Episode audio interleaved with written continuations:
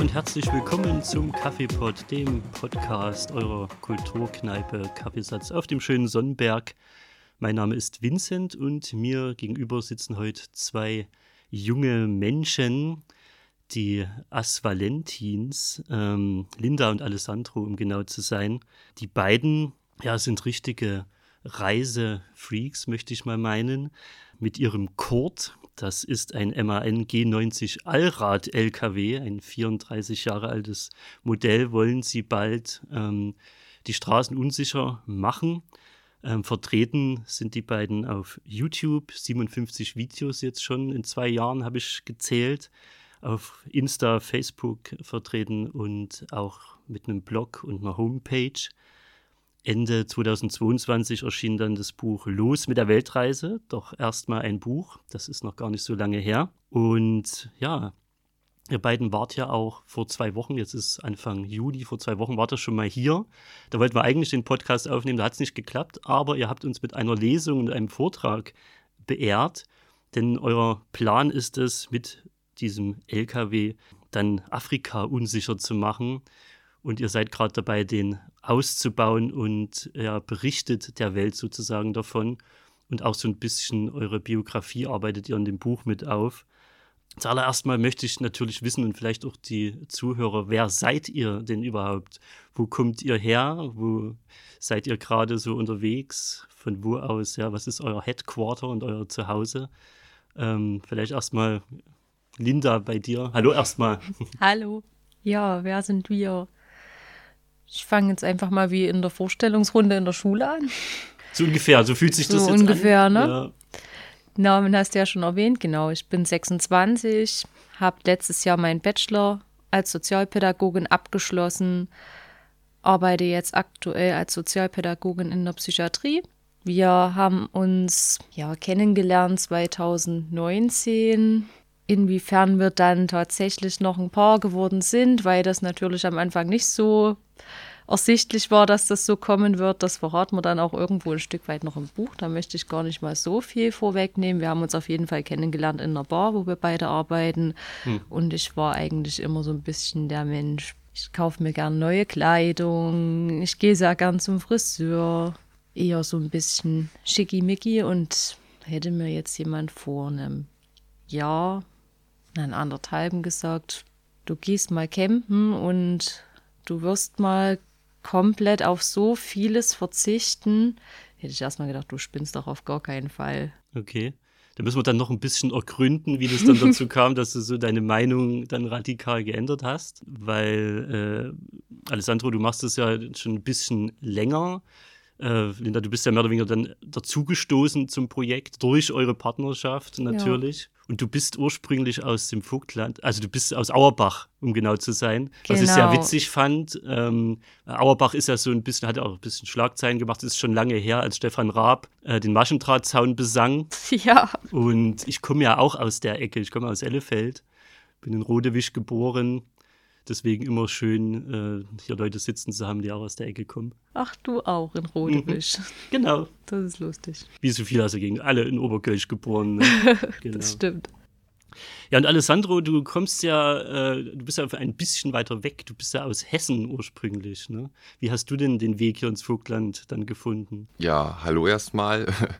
Also, meine Eltern kommen beide gebürtig aus dem, ja, ich sage jetzt mal Osten, aber äh, die wussten damals natürlich, wo das, bevor die Grenze aufging, wusste ja nun keiner, sind die noch geflüchtet und so kam dann mein Bruder noch in Rodewisch, wieder beim Thema, äh, mhm. zur Welt und ich dann aber, aber halt schon im hessischen Hühnfeld. Und als dann Oma und Opa erkranken, sind wir dann wieder hierher gezogen, Eltern sind getrennt und so kam das dann dazu, dass ich quasi von etwas weiter wieder hier rüber kam. Ja, äh, nochmal ein bisschen was zu mir vielleicht. Ich bin noch 28 Jahre alt, bin bald 29, also es geht Richtung 30. Die gefährliche 30. Aber ich muss ehrlich sagen, ich freue mich drauf. Man wird mittlerweile mit Alter, hey Alter angesprochen. Ich finde das sehr angenehm eigentlich. Es hat sowas mit Weisheit zu tun irgendwie. Auch wenn ich selber im Kopf noch sehr kindlich bin manchmal. Siezen einen auch plötzlich alle, ne? Ja, es ist sehr merkwürdig. Also irgendwie, du bist doch eigentlich gar nicht so viel älter oder jünger als ich und jetzt auf einmal ist es irgendwie so, dass man doch ganz schön alt geworden ist. Aber es ist okay. Ähm, also ich bin 28, ich habe arbeite im Rettungsdienst als Notfallsanitäter. Das Ganze seit knapp zehn Jahren. Und ja, durch das Campen oder auf das Campen kam ich eigentlich durch mein Hobby, durchs Fotografieren. Dadurch musste ich halt immer die Locations mal wechseln, konnte mir oder wollte mir auch dort nicht unbedingt immer ein Hotel nehmen oder halt ähm, eine Unterkunft suchen. Und so kam das dazu, dass ich mir einen T4 damals ausgebaut habe und den dann als Reisemobil genutzt habe. Ja, und das mit dem LKW, das war so ein kleiner verborgener Traum von mir, den ich dann, wo die Partnerschaft mit Linda losging, so ein bisschen nicht verworfen hatte, aber mich nicht getraut habe, das zu nennen, weil das natürlich schon ein bisschen eine andere Planung des Lebens ist, als ein Haus zu bauen, Kinder zu bekommen und halt sesshaft zu werden. Und mhm. irgendwie hat mich da schon so ein bisschen die Angst geplagt, zu sagen, hey, ähm, ich möchte gerne LKW, dass sie dann sagt, nee, da bin ich weg da bin ich nicht dabei. Aber es war dann glücklicherweise doch so, dass das alles ganz gut funktioniert hat. Aber du warst anfangs noch nicht so ganz mit dieser Idee an Bord oder wann, wann hast du mit der Idee rausgerückt, okay, ich hätte jetzt gern Lust auf eine richtig weite Reise und ich will richtig weit weg.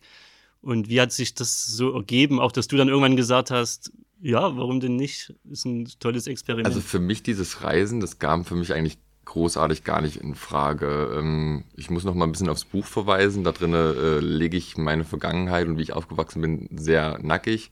Ich gehe tatsächlich auch mit meinen Eltern mehr oder weniger schwer ins Gericht, aber das Ganze geht trotzdem so ein bisschen, dass man Fehler einfach sehen sollte und darf und dass es ganz wichtig ist, dass, ähm, dass sie halt gesehen werden und dass man halt auch darüber reden darf, was halt vielleicht in der äh, Erziehung nicht hundertprozentig gut lief oder was halt einfach für mich vielleicht besser gewesen wäre. Es geht nicht darum, dass es jetzt äh, zu berichtigen oder jemanden da Schuld, einen Schuldigen zu finden, aber es geht einfach darum, dass man halt selber dann sich darauf halt entwickeln kann. Und so war es für mich dann so, dass ich, wo ich mein erstes Geld verdient habe, nicht wirklich viel, ja, in der Welt zu suchen hatte. Also ich wollte nicht reisen, ich habe mein Geld viel in den Computer gesteckt, habe viel gezockt, saß zu Hause, war mein kleiner Einsiedler mhm. und alles war eigentlich super schön. Die Welt drumherum hätte halt explodieren können, es wäre alles okay gewesen. Und irgendwann ist aber dann halt schon so ein bisschen das Gefühl gekommen, so hey, irgendwie das Fotografieren war eigentlich der große Punkt wenn man halt rausgeht und man lernt dann Leute kennen und dann erzählen die, hey, ihr müsst mal dorthin gehen oder nicht dieser Instagram-Spot. Das ist natürlich damals schon so ein kleiner Anreiz gewesen, so Instagram-Spots zu nachzuverfolgen ja. äh, und äh, dorthin zu reisen. Und so kam das halt so ein bisschen dazu, dass man halt ja, sich selber halt auch immer wieder vor neue Herausforderungen gestellt hat. Gerade das Ausbauen vom T4 war ein sehr großer ähm, Punkt, sehr einschneidendes Erlebnis so oder beziehungsweise die Erfahrung, eigenständig zu sein und sich selber mit eigenen Händen halt was zu schaffen. Und so war das halt dann mit dem LKW halt dann genauso. Also, wo das dann durchgesickert ist mit dem LKW und ich ihr das dann gebeichtet habe, mehr oder weniger, war ich erstmal heilfroh, dass sie das überhaupt so angenommen hat und ähm, diese Vision halt irgendwie etwas, also nicht zu verreisen oder keinen Urlaub zu machen, sondern zu verreisen, was halt irgendwo ein Stück weit auch Arbeit, aber Erholung irgendwie kombiniert, weil man halt ja die Kultur nicht nur erleben möchte dort, sondern man möchte sie ja tatsächlich leben, so wie sie ist und halt auch die nicht so schönen Dinge mhm. sehen. Und wie, wie hast du dich dann in das Ganze eingefügt oder wo hat es bei dir dann äh, Klick gemacht bei der ganzen Geschichte? Also meine Prioritäten lagen Ende 2021 noch so auf meinem kleinen Hobby, dass ich sehr viel als Fotomodel noch gearbeitet habe. Das hat mir auch sehr viel Spaß gemacht, war dementsprechend sehr auf mich selbst und mein Äußeres bedacht und das muss alles passen und sitzen und ja, witzigerweise hatten wir unser erstes Treffen nach unserer Barschicht, muss ich leider ein bisschen aus dem Buch vorwegnehmen. Das ist ja okay, das kann ja trotzdem noch einen Anreiz geben für die ja. Hörer. Ja, wir waren auf jeden Fall dann nach unserer Schicht gemeinsam in der Bar nochmal verabredet gewesen, wo wir dann gesagt haben, ja, jetzt kennen wir uns eigentlich so lange, warum haben wir eigentlich uns noch nie getroffen? Also irgendwie könnte man das doch mal machen. Und haben dann tatsächlich auch die erste Nacht einfach im T4 gesessen, den der Sandro damals noch hatte, einfach nur uns unterhalten, dann war es schon hell gewesen und das war so dieses Runterkommen, so dieses von Reizen abgeschirmt sein, wo ich gedacht habe, das ist ja total geil, das kennst du ja eigentlich so überhaupt nicht.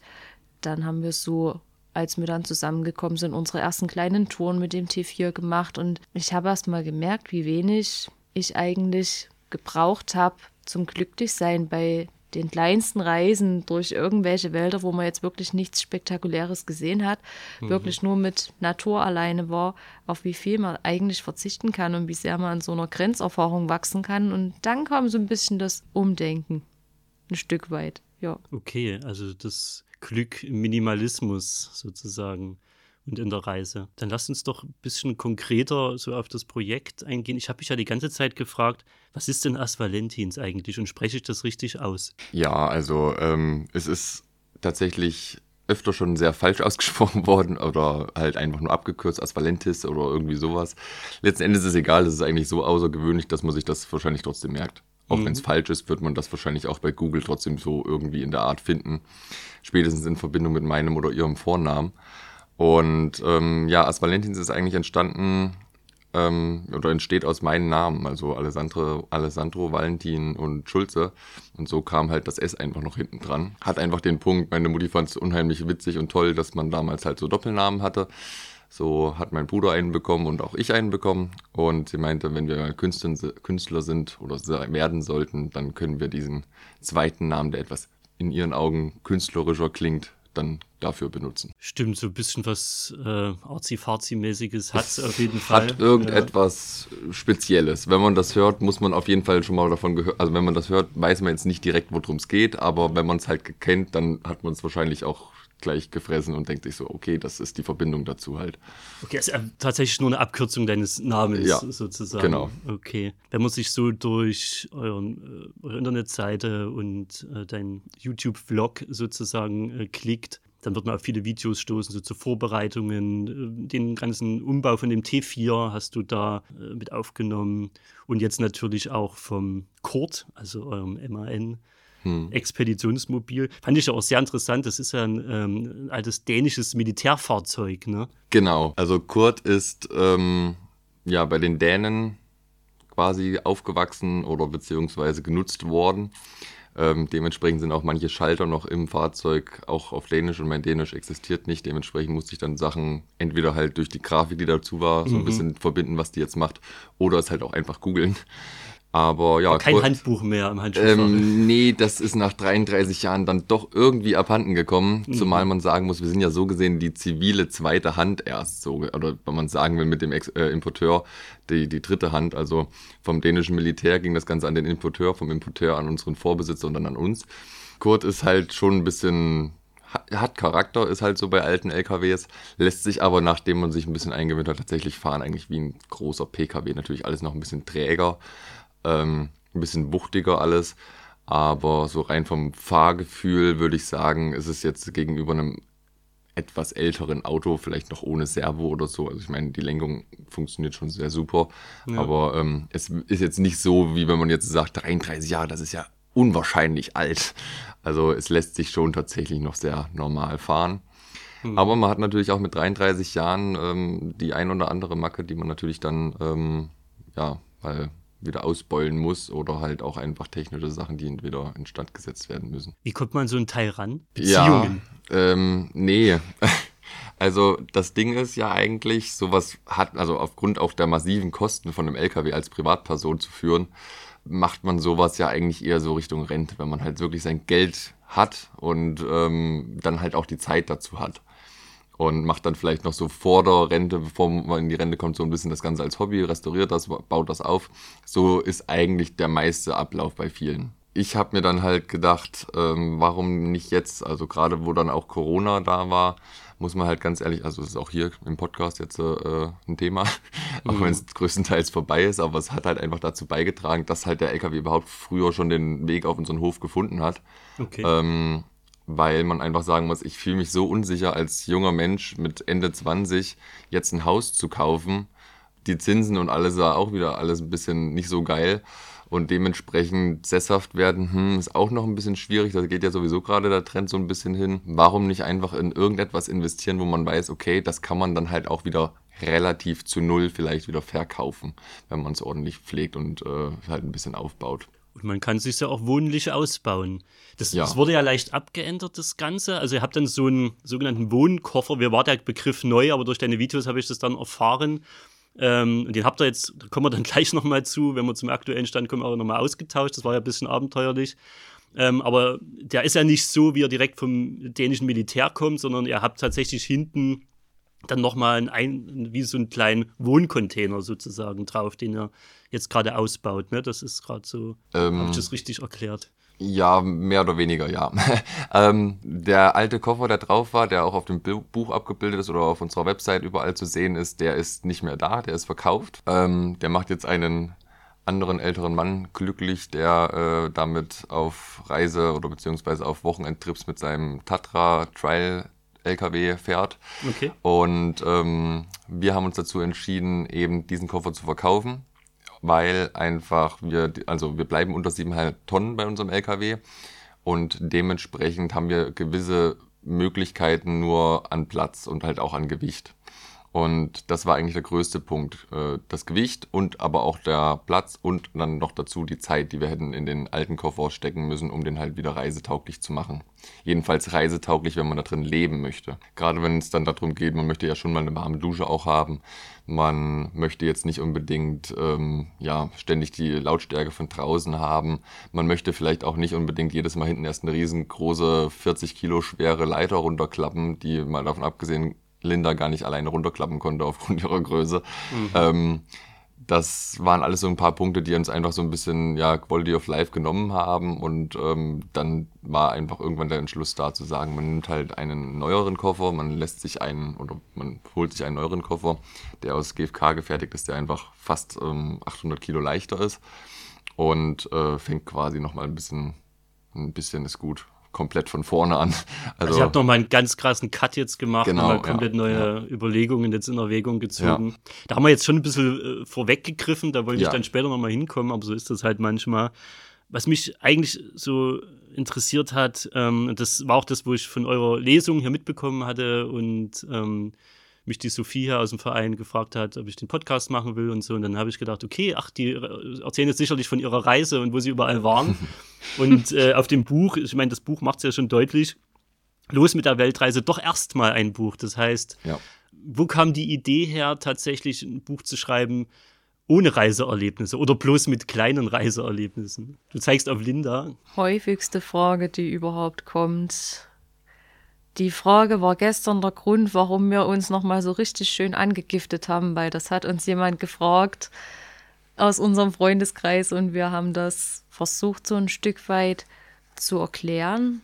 Wobei man da dazu sagen muss, dass wir das auch völlig nachvollziehen können, dass es viele gibt, die da die Meinung von unserem Bekannten vertreten und sagen, ja, eigentlich interessiert mich dann doch erst, was jemand schon gesehen hat und erlebt hat, wenn er verreist ist. Und dann lese ich mir vielleicht durch, mhm. woher kommt er, was macht ihn aus.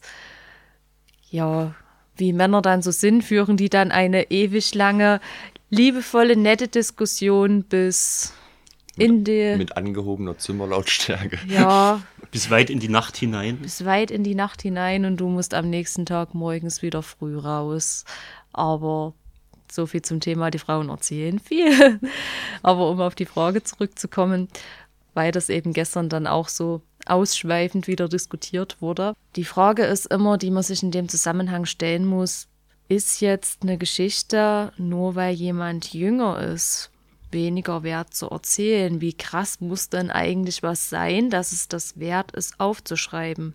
Mhm. Es obliegt ja am Ende jeden selbst, ob du das dann trotzdem aufschreiben möchtest oder nicht. Und das hat auch am Ende nichts mit, wie wichtig nimmt man sich selbst zu tun, weil böse Zungen das durchaus uns so auslegen könnten, nicht sondern könnten tun. Und das ist auch okay. Auch, also es gibt Leute, die wirklich dann, Entschuldigung, dass ich jetzt ins Wort falle. Alles gut. Aber ich möchte das einfach ein bisschen mehr oder weniger freundlich mitteilen, dass es halt wirklich Menschen gibt, die einfach meinen, wir möchten uns in den Mittelpunkt stellen, wir möchten uns einfach, einfach präsentieren und wir stehen halt gerne im Mittelpunkt.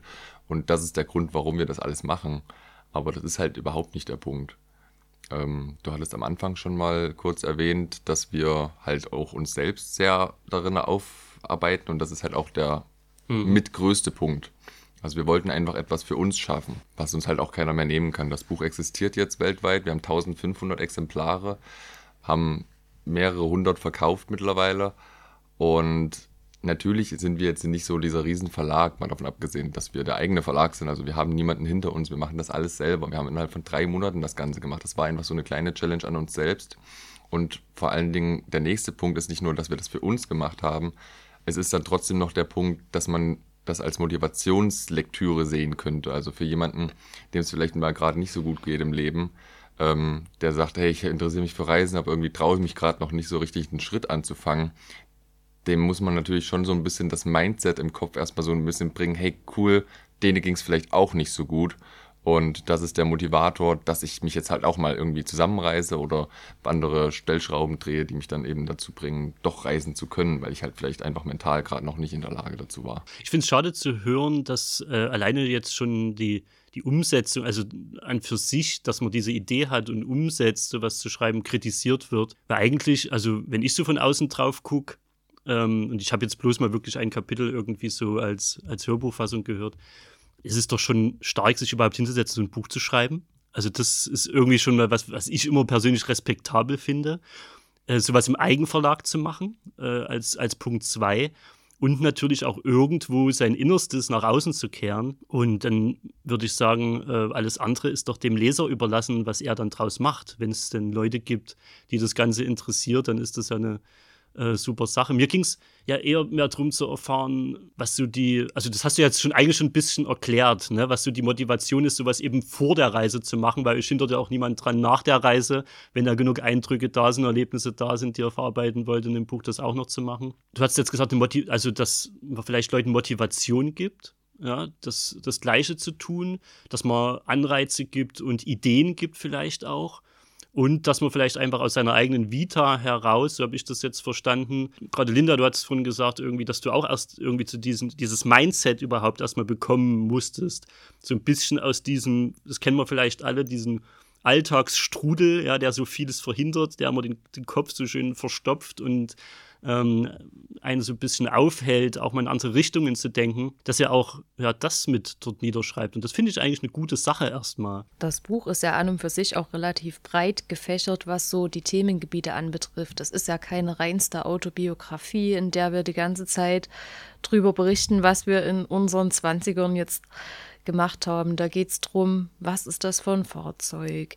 Wie haben wir uns kennengelernt? Und so richtig tiefgreifend wird es dann wirklich im vorletzten und letzten Kapitel, weil einfach darauf eingegangen wird, was hat sich verändert, als man dann wirklich länger unterwegs war? Was ist da im Kopf passiert? Und da ist eine ganze Menge passiert. Und auch sehr viele Ansätze einfach als Message irgendwie mit auf den Weg gegeben werden sollen. Wie verändert das ein Paar, wenn es auf einmal die ganze Zeit aufeinander hockt und die meisten erstmal denken, oh Gott, wie schrecklich und dann seid ihr ja nur auf wenigen Quadratmetern da zusammen und müsst euch die ganze Zeit ertragen und wir den Menschen einfach mit auf den Weg geben, Leute, es kann euch auch völlig neue Türen öffnen, wenn ihr euch nicht aus dem Weg gehen könnt, weil dann müsst ihr zusammen eine Lösung finden. Und das sind einfach so Gedankenansätze, was hat sich so in unserem Denken vorher geändert, was wir irgendwie ein Stück weit als positive Message da mit auf den Weg geben wollen. In dem Polen-Kapitel, also das ist eins von denen, wo du einen Auszug vorliest, das ist auf, eurer, auf eurem YouTube-Kanal einzusehen, schreibst du auch Ruhe und Abenteuer, genau die Mischung, wonach wir suchen. Was ist für euch beide im Einzelnen so das, was euch bestrebt, in die Ferne zu gucken? Also bei dir, Linda, habe ich schon das Gefühl, dass es dann doch eher die Ruhe als das Abenteuer ist. Kann mich auch täuschen bei Alessandro vielleicht mehr das Abenteuer oder mich interessiert das immer. Ich bin so ein bisschen eher Typ Heimscheißer, ne? Und äh, Pauschalreisenbucher und so. Aber ich muss auch nicht unbedingt weg. So, das ist so, und nach vier Tagen habe ich Heimweh und so, ne? Ich weiß natürlich aber auch, dass eure Art zu reisen eine ganz, ganz andere ist. Und ähm, habe schon das Gefühl, da irgendwie ein Verständnis dafür zu haben. Aber was, was treibt euch in die Ferne? Also, so richtig die Idee, in die Ferne zu gehen, war ja nicht jetzt zu sagen, ja, okay, man möchte jetzt in die Ferne, weil man halt in die Ferne möchte, sondern das war vom Fotografieren wieder abgeleitet, sind wir beim Thema. Ähm, nachdem ich dann mit meinem Fotografierzeug angefangen habe, war das Ganze nur mit, mit der Kamera, äh, mit, mit einer Handykamera, dann irgendwann mit einer eigenen Kamera. Dann habe ich irgendwann mal so ein paar Hochzeiten mit fotografiert und habe festgestellt, es ist mir gerade irgendwie ein bisschen zu doof, irgendwie ständig immer alles nach diesem Brautpaar da äh, zu machen irgendwie und hat mich dann auch echt genervt, weil man sich halt oft rumärgern musste und ich hatte auch nicht so wirklich einen Plan, wie das Ganze gelaufen soll. Natürlich kann das auch sehr schön lau äh, laufen an alle Fotografen, die jetzt hier gerade zuhören, aber für mich war das dann einfach nichts mehr. Ich habe sehr viel Kontakt zu Menschen, zu fremden Menschen, halt auch durch meinen Job, durch den Rettungsdienst und das Ganze war dann irgendwie mir zu viel dann auch noch in meiner Freizeit. So habe ich halt angefangen, Natur und ähm, Landschaften zu fotografieren und dann auch immer mehr Tiere. Und das war der Punkt halt sofort Afrika. Also das ist eigentlich so, wenn du Tierfotograf hörst, so hast du eigentlich fast sofort ein Bild von einem getarnten Fotografen mit einem übelst langen Objektiv mhm. in der Savanne liegend oder auf dem Baum sitzend, hast du dir, also habe ich jedenfalls äh, in meinem Kopf. Und da kam mir dann so diese Idee, Afrika soll es werden. Und dann kommt natürlich noch viele andere Punkte dazu. Es ist sandig, es sind extreme Temperaturen, es ist ein extremes sandiges Erlebnis. Ähm, und es ist halt auch einfach weit weg irgendwo. Und es ist halt groß und es ist irgendwo alles relativ gleich da, warm und sandig, aber auf der anderen Seite auch wieder unheimlich abwechslungsreich und unheimlich liebevoll, gerade durch ähm, Bekannte, Joshua und Joanna, die uns schon viel voraus sind, mit dem Motorrad äh, mehrfach jetzt schon durch Afrika gefahren sind. Die sagen immer wieder, das ist einfach so wunderschön da unten. Da gibt es sowas wie, wie Neid oder irgendwas gibt es dort eigentlich nicht. Natürlich gibt es da auch Ecken, wo es jetzt nicht so super läuft oder wo verschiedene Sachen nicht so super laufen, keine Frage. Aber so rein die Menschen an sich, die man dort trifft, ist einfach eine ganz andere, ähm, ja, die, die leben einfach ganz anders. Und ähm, das zu erleben und das vielleicht auch nicht nur mal zu erleben tatsächlich, so für zwei, drei, vier, fünf Wochen, sondern halt auch einfach mal zu sagen, hey, uns gefällt es jetzt hier und wir bleiben jetzt hier einfach mal zwei, drei, vier Monate. Und sagen halt, wir fahren dann immer nur ein paar hundert Meter weiter und ein paar Kilometer weiter. Ähm, um das nächste Dorf dann irgendwie in Angriff zu nehmen und zu sagen, hey, hallo, hier sind wir. Also wir werden uns da einfach sehr überraschen lassen. Natürlich fahren wir auch nicht blind dorthin. Im Idealfall wird das Ganze ähm, so laufen, dass wir halt mit mehreren Fahrzeugen eventuell dann fahren werden. Also dass wir quasi mindestens zu zweit sind. Aber ich glaube, ich bin ein bisschen von der Frage abgekommen. Ja, was ich jetzt rausgefiltert habe, äh, Fotografie ist eine Sache, ja. Äh, was dich antreibt, aber auch so ein bisschen das kulturelle Verständnis, also wirklich mal ein ganz ja. anderes Verständnis vielleicht genau. zu bekommen und zu erleben. Also einfach diese Offenheit zu haben. In Deutschland ist es halt ähm, schon vom Gefühl her sehr ähm, strukturiert und ich bin ein Mensch, der nicht wirklich sehr gut mit Struktur umgehen kann. Linda wiederum ist der Mensch, der Struktur braucht. Und so sind das halt alles so Gegensätze, die wir halt ineinander, also die wir halt verkörpern und die halt irgendwie uns manchmal Steine in den Weg legen, manchmal aber halt auch ganz neue Türen öffnen, weil ich halt Rücksicht nehmen muss und das auch lernen muss, was mir vorneweg zum Beispiel noch nicht so gut gelungen ist. Und umgedreht, dass sie halt auch einfach flexibler ist, weil das halt auf der Reise auch einfach notwendig ist oder notwendig werden wird. Das kann sicherlich auch so ein bisschen ein Test für eine Beziehung sein, ne? Glaube ich. Durchaus, ja. Auf jeden Fall, ja. Die Erfahrungen bisher aus Polen haben aber, haben aber gezeigt, dass wir irgendwie viel weniger streiten oder Streitpotenzial da ist, wenn wir halt gemeinsam im LKW unterwegs sind. Also man muss halt auch dazu sagen, du sagtest eben Pauschalreisen. Ähm, sowas konnten, also hatten wir nie und das habe ich mir auch nie leisten wollen, als ich es mir hätte leisten können. Mhm. Hat aber einfach den Grund, dass ich an meinem PC gefesselt war, mental. Ähm, das ist halt, wenn man mit seinem LKW oder mit einem Bus unterwegs ist, der selber ausgebaut ist, man hat zu diesem Gefährt einfach eine ganz andere Bindung. Das ist so ein bisschen dieses kleine Kind-Feeling, wenn man aus Sofakissen so eine kleine Hütte gebaut hat. Also es ja. ist so ein kleines das eigene kleine Heim so ein bisschen und man hat sein Zuhause einfach tatsächlich mit dabei. Also man fühlt sich nie fern. Also man fühlt sich dann tatsächlich, als wir wieder zurückkamen, da müssen wir mal so ein bisschen vorgreifen aus dem Buch mal wieder. Als wir wieder zurück waren, hat sich das Leben zu Hause eigentlich eher wieder so ein bisschen fremd angefühlt und so. Irgendwie hätte das jetzt so immer laufen können, wie es da eben jetzt in die letzten Wochen in Polen war, gerade wo wir dann eben halt auch Jürgen und Birgit kennengelernt haben mhm. ähm, was auch ein sehr einschneidendes Erlebnis war und was halt die beiden waren auch ein riesengroßen, riesengroßer äh, Punkt, warum wir überhaupt das Buch geschrieben haben. Also ein riesengroßer Motivator. Okay. Dieses, also das höre ich nicht das erste Mal mit diesem Zuhause dann plötzlich fremd fühlen. Wir hatten eine Backpackerin äh, vor kurzem im Interview, die ist in, in Iran. Ähm, die hat dasselbe beschrieben. Das scheint so ein bisschen so eine mhm. Sache zu sein, wenn man sich dann plötzlich in der Fremde heimischer fühlt, vielleicht ja. sogar. Ja. Aber um auf die Frage auch für dich nochmal zurückzukommen, was treibt dich an, also ne, in, dieser, in dieser Sache, in diesem Reisethema? Und ist das für dich strukturliebenden Menschen dann auch mit gewissen Ängsten verbunden, vielleicht mehr als für Alessandro? Kleiner Funfact am Rande: Der Sandro hat vor einem knappen Monat im Rahmen von einer Buchlesung in Berlin das erste Mal in seinem Leben in einem Hotel geschlafen. Mhm, okay. Das für alles ein erstes Mal. Ja, das war dann schon so dieses, ja, er ist einfach dahingehend minimalistischer eingestellt als ich. Und ja, eigentlich könnte ich jetzt sagen, ich könnte jetzt mit meiner Lieblingstelenovela anfangen von 2006, was man sich halt so angeguckt hat, als man in der Grundschule war und was man sich irgendwann als Erwachsener mal wieder anguckt und man versteht es auf einmal. Und da sagen sie immer ganz, ganz romantisch, fürchte dich nicht vor Veränderung, fürchte dich vor dem Stillstand. So ein bisschen Kalenderspruchmäßig. Ja, ja, ne? so Mhm. richtig typisch eigentlich.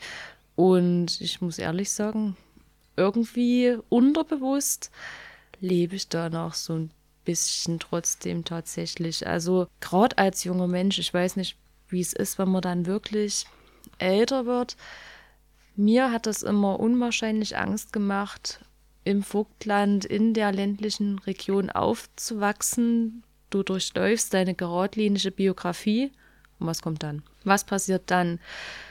Ich habe immer riesengroße Angst davor gehabt, stehen zu bleiben. Und ich war immer so richtig scharf auf Horizonterweiterung auf jeder Ebene, was auch ein Grund ist, warum ich vielen brisanten gesellschaftlichen Themen gegenüber sehr vorurteilsfrei bin. Und wenn ich das nicht bin, ist das trotzdem immer mein Anspruch, das zu sein, auch wenn das keinem normalen Menschen jemals immer gelingen wird in jeder Situation. Aber ich bin einfach so interessiert an Horizonterweiterung auf jeder Ebene. Ich möchte so viele Bilder einfangen, aufsaugen wie ein Schwamm in meinem Kopf, Erfahrungen sammeln, Menschen kennenlernen. Und das erfüllt mich. Ich kann mir einfach nicht vorstellen, stehen zu bleiben. Mhm. Und da war Alessandro dann so ein bisschen der, das Ventil oder die, die Möglichkeit irgendwie, das äh, vielleicht auch in greifbarere Nähe zu bringen. Also kann ich mir vorstellen, wenn man einen Partner hat, der vielleicht in manchen Sachen äh, so viel anders ist und dann gleichzeitig einen auch damit ergänzt, Na, dann macht es alleine, vielleicht einfacher, als wenn man sich alleine Ja. jetzt auf den Weg machen würde oder so. Auf jeden Fall. Ich würde niemals alleine so eine Reise antreten. Das wären dann definitiv Ängste, die ich da überschreiten müsste, wo ich mich nicht dazu bereit fühlen würde. Mhm. Es sind die Ängste trotzdem da ein Stück weit. Was kann alles schiefgehen? Wir wissen sehr, sehr wenig. Ich bin ein Fan davon, in Sachen schon gut vorbereitet reinzugehen. Und so Ungewissheit mag ich nicht unbedingt. Ich weiß aber auch ganz genau, dass ich, wenn ich damit konfrontiert werde, daran auch durchaus wachsen kann. Für mich war immer so dieses Erleben von Horizonterweiterung. Du musst irgendwann in die größte Stadt der Welt ziehen, gefühlt. Und das Erste, was du machst, ist das Vogtland verlassen. Ich bin immer noch da. Und habe jetzt gemerkt, gut, es muss nicht zwangsläufig das Leben in der Stadt sein, die nie schläft. Man kann auch auf so vielen anderen Ebenen sich selbst erweitern, sein Mindset erweitern. Und ich finde das ganz wichtig, dass wir nie stehen bleiben. Wie ist denn jetzt, äh, um mal in, in die Gegenwart zu kommen, wie ist, wie ist denn der Stand der Dinge?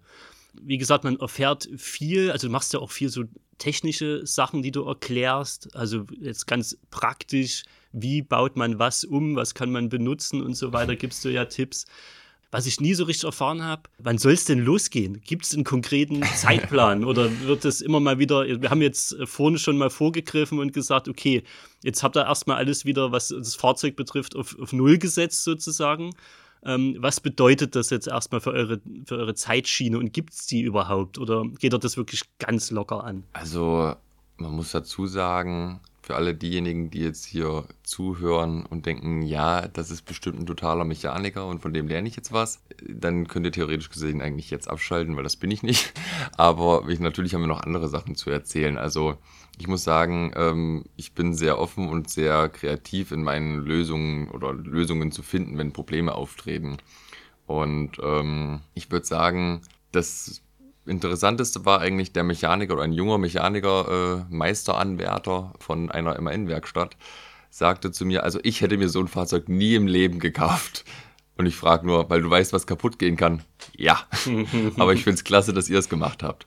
Und danach könnte man schon wieder sagen, das ist halt so dieses bisschen typisch luxuriöseres Leben, was wir halt in Deutschland trotzdem noch alle genießen dürfen oder viele oder der die Mehrheit auf jeden Fall genießen darf.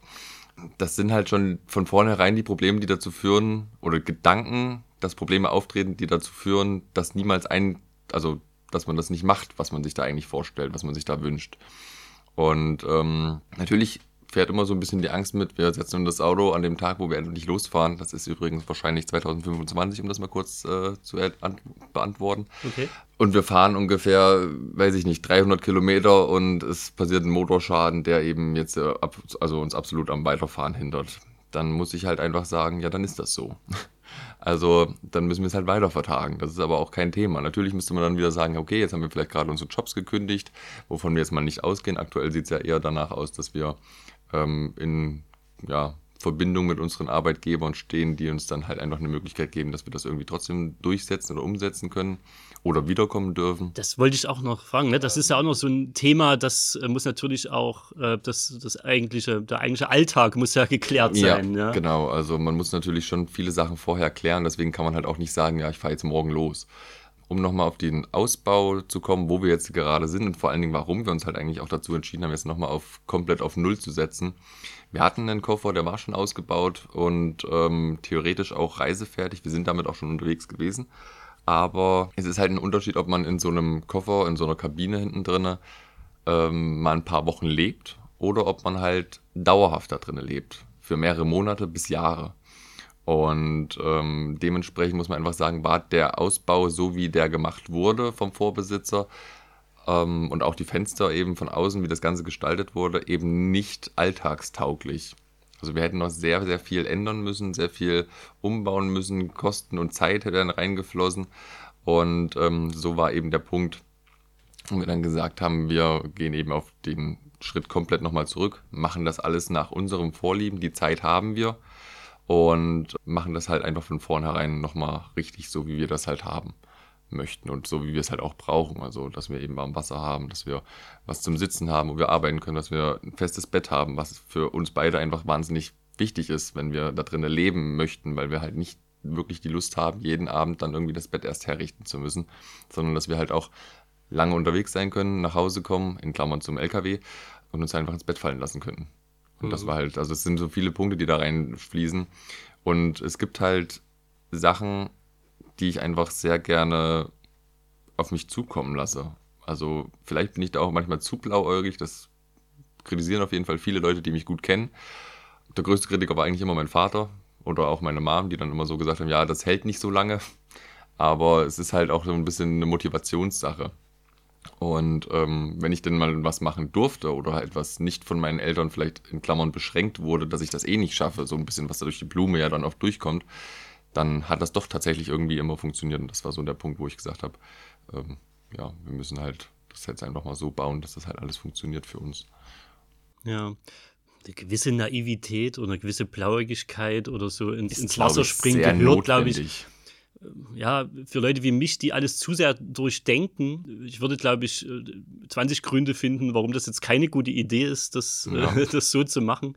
Ähm, wo kommt die Zeit? Du hast von 2025 gesagt. Mhm. Ähm, wie, wie, ist dieser Zeitpunkt zustande gekommen? Also eigentlich war es äh, Ende 24 gedacht. Das ist natürlich aufgrund der Baumaßnahmen, die jetzt wieder von vorne anfangen. Mhm. Ähm, zum Beispiel halt Fenster und Innenausbau und so weiter. Das zieht halt alles äh, wahnsinnig viel Zeit und dauert eine ganze Weile. Aber es gab eben halt auch berufliche Gründe aus Linders Sicht, die einfach dazu geführt haben, dass man sagt, okay, 25 ist einfach das schlauere Jahr, wo man eben dann. Muss man dazu sagen, er macht das ja auch alles neben Beruf. Du hast ja schon gesagt, du hast auch noch Nebenjobs und du bist. Ja. Äh, ja. ja hat man vorhin, glaube ich, auch erwähnt, ne? Du hast ja gesagt, als Rettungssanitäter da unterwegs. Das sind ja auch alles, äh, er macht ja auch relativ äh, Knochenjobs, sage ich mal, ne? Ähm, das ist jetzt was, wo man vielleicht auch nicht mehr die Energie hat, dann noch ähm, jeden Feierabend irgendwie noch so eine Session äh, dann dran zu hängen und irgendwie was im Mobil zu machen. Also ich muss natürlich schon ehrlicherweise sagen, ich bin zwar im Rettungsdienst und das ist natürlich auch an manchen Tagen ein extrem knorriger Job, Job ja. aber äh, wir sind halt relativ ländlich. Das heißt, ähm, die Einsatzfrequenz ist bei uns relativ gering oder geringer als in der Stadt Somit haben wir weniger Buckeln, aber dann halt längere Fahrtwege einfach. Und ähm, so bleibt für mich dann eben schon noch auch nach der Arbeit manchmal einfach genug Zeit, viele Sachen noch zu machen, das YouTube machen zu können, Vorbereitungen zu treffen, sich nochmal an eine Skizze zu setzen und so. Das ist natürlich bei Linda ist dann oft der Kopf voll und die ist dann ganz froh, wenn sie dann ihre Telenovela sich anhören oder angucken kann und äh, uns dann vielleicht noch was essensmäßig kredenzt, wir uns nochmal in die Wanne legen und dann halt irgendwie Richtung halb zehn, um zehn rum ins Bett gehen. Ja. Und ähm, dann mache ich halt am Laptop noch was weiter oder wie auch immer. Man muss halt dazu sagen, ich arbeite so gesehen ein paar Stunden mehr. Bei uns im Rettungsdienst ist es halt üblich, dass man 46 bis 48 Stunden die Woche arbeitet halt. Ja. Ähm, das heißt, es frisst halt einfach mehr Zeit. Man ist halt nicht zu Hause und ähm, dementsprechend guckt man natürlich, dass man vielleicht äh, ja das alles irgendwie so ein bisschen managt, dass das eben alles unter einen Hut kommt. Aber wie du schon gesagt hast, das Ganze bezahlt sich halt auch alles nicht von selbst und da ist es halt auch einfach möglich, dass man oder nötig, dass man eben Nebenjobs hat oder dass man einfach noch eine Schicht mehr macht. Das heißt, ihr legt euch auch oder seid auch dabei, so einen gewissen finanziellen Puffer dann euch erstmal anzulegen, weil es ja klar, wenn ihr dann ein paar Monate plant, was es dann vielleicht bestenfalls wird, mhm ähm, braucht man natürlich auch eine gewisse finanzielle Sicherheit trotzdem, ne, die im Hintergrund ist. Also der Traum so gesehen wäre ja, dass es übers Rote Kreuz, ähm, wo ich ja angestellt bin im Rettungsdienst, dass es darüber halt quasi einen Einsatz gibt, wo wir dann mit unserem Privatfahrzeug hinfahren. Ob das natürlich so funktioniert, ob das umsetzbar ist, das wird gerade noch in Erfahrung gebracht. Das wäre natürlich der Idealpunkt, denn dann hätte man ein festes Gehalt, was quasi ja weiterläuft. Und ähm, wenn man unterwegs ist, hat man natürlich auch finanziell gesehen wesentlich weniger Ausgaben als zu Hause. Mhm. Und dementsprechend würde auch ein Gehalt locker reichen. Ja. Meine ganz andere Sache ist, seid ihr in irgendeiner Form in irgendwelchen Reise-Communities verankert? Ihr habt ja vorhin schon gesagt, ihr bezieht ja durchaus auch Motivation von Leuten aus dem Freundeskreis oder Leute, die ihr auf Reisen kennengelernt habt, die euch berichtet haben, die waren dort und da. Gibt es da Internetforen, wo ihr unterwegs seid? Gibt es da irgendwelche Treffen, die ihr wahrnehmt? Ähm, seht ihr regelmäßig Leute, die so Fernreisen machen? Es gibt ja, du, ja, du hast ja vorher den T4 auch oder Leute, die mit Unimox äh, unterwegs sind und was weiß ich, da gibt es ja alle möglichen Sachen oder einfach Backpack-Traveling oder so. Inwieweit seid ihr da Teil auch von einer, von einer Gemeinschaft? Also ich musste, also mit dem, mit dem T4 war das wirklich so ein bisschen nur auf dieses Van-Life, also wirklich, dass man einen ausgebauten kleinen Bus oder irgendwas oder ein größeres Auto, so ein Caddy oder sowas. Irgendwie hat sich das alles so ein bisschen darauf noch beschränkt. Vielleicht war das auch einfach nur in meiner Wahrnehmung so ein bisschen so, dass ich das so ein bisschen eingekesselt habe, dass ich mich wirklich nur für die Leute interessiert habe, mehr oder weniger, die auch genau das machen mit so einem Bus. Ähm, durch den LKW, durch Kurt, ist es tatsächlich schon so, dass wir jetzt... Äh, viel breiter denken. So, es ist halt, äh, also es sind Reisende. Es ist vollkommen Bockwurst, wer mit was reist. Also äh, gerade Joshua und Joanna nochmal anzubringen, die sind mit dem Motorrad unterwegs. Dann gibt es Leute, die haben gesagt, hey, ich war mal so und so viele Wochen nur mit dem äh, Rucksack unterwegs. Also man hat sich halt natürlich trotzdem sehr viel zu erzählen und für Joshua und Joanna sind wir natürlich schon so ein bisschen die Luxuscamper, weil wir müssen nicht jeden Tag irgendwie ein Zelt aufbauen. Wir stellen uns halt einfach dahin und sind dann halt da. Und äh, für alle sichtbar vor allen Dingen. Und, ähm, Gut sichtbar, ja, ja, auf jeden Fall. Es ist äh, schon auffällig, ja. Es ist auch immer wieder äh, ein Spaß wert, durch kleine, enge Gassen zu fahren, gerade in Polen, wo wir uns da mehr oder weniger nicht verfahren haben, aber wo wir gesagt haben, hey, wir fahren jetzt einfach mal hier so ein bisschen mehr ins Landesinnere und kamen dann in die erste Stadt, haben dann einen durchaus hässlichen Hund gesehen, der sich dann als Wildstein rausgestellt hatte und solche Geschichten. ähm, wo, wir uns beide, wo wir uns beide ja. gefragt haben, ähm, der wurde auf jeden Fall sehr gut gefüttert, dieser Hund, und dann dreht sich rum und es ist halt ein Wildschwein mitten in der Stadt. Also es sind halt einfach so Reisegeschichten, die man halt einfach dann, ja, man, das, das fächert sich breiter einfach, ne? Also jeder ist dann irgendwie so ein Reisender. An der Stelle sollten wir auf jeden Fall das Weltblicke-Festival in Plauen nochmal erwähnen, weil die haben uns wirklich von Anfang an unterstützt, indem sie uns, da war unser Buch noch nicht mal veröffentlicht, direkt als Aussteller auf unsere Anfrage mit eingeladen haben. Das haben wir jetzt zum zweiten Mal im März mitgemacht. Da haben wir ganz, ganz wertvolle Kontakte geknüpft mhm, zu anderen ja. Reisenden, zu Referenten, die wir dort kennengelernt haben, wo wir in Verbindung stehen wo wir uns wirklich sehr, sehr viel Inspiration geholt haben, auch einfach, weil da eine Generation dazwischen liegt, weil sie viele Dinge noch anders machen als wir, wovon wir einfach auch profitieren können und einfach so ein wertvoller Austausch stattfindet und man merkt einfach Menschen, die wirklich sehr, sehr viel gereist haben irgendwann an, die sind anders. Die sind offener, man kommt viel leichter in ein Gespräch. Gespräche sind prinzipiell von Anfang an viel tiefgründiger und man hat einfach eine völlig andere Basis, sich zu unterhalten. Und wir haben da schon so tolle Menschen kennengelernt, wo wir wirklich sehr, sehr froh drüber sind. Man hat es jetzt schon öfter gemerkt, ich bin immer so ein bisschen der Typ, der gerne abschweift. Zur eigentlichen Frage, was so die, also wo man so ein bisschen so in der Community noch steht. In der nächsten Woche ist dann jetzt äh, das Festival, oder nicht Festival, es ist eigentlich die Messe Abenteuer Allrad. Das ist eigentlich so für alle, die eben mit solchen Mobilen unterwegs sind wie wir, Selbstausbauer oder halt auch ausgebaut von einer Firma ähm, so die Messe, wo halt eigentlich, wo man sich trifft, wo halt einfach so ein kleines, in Klammern, Festival nebenher noch entsteht, wo sich alle Leute treffen, die man über Instagram irgendwie, wo man sich halt kennengelernt hat. Also man muss auch immer dazu sagen, diese Leute, die so reisen oder allgemein diese Reisemenschen, sind sehr offen. Also man kann die einfach anschreiben. Also wir haben Leute, gerade Polarfuchs, das ist ein Pärchen, ein sehr viel älteres Pärchen als wir, die auch mit so einem äh, ausgebauten LKW unterwegs sind, die auch enorm viel größer sind als wir. Also die werden nicht, die, wir werden nicht die einzigen sein, die die anschreiben, die uns einfach trotzdem helfen, die einfach dann sich trotzdem die Zeit nehmen und uns halt ausführlich Fragen äh, beantworten, die wir ihnen stellen. Also gerade wenn es ums Thema jetzt Fenster ging oder so.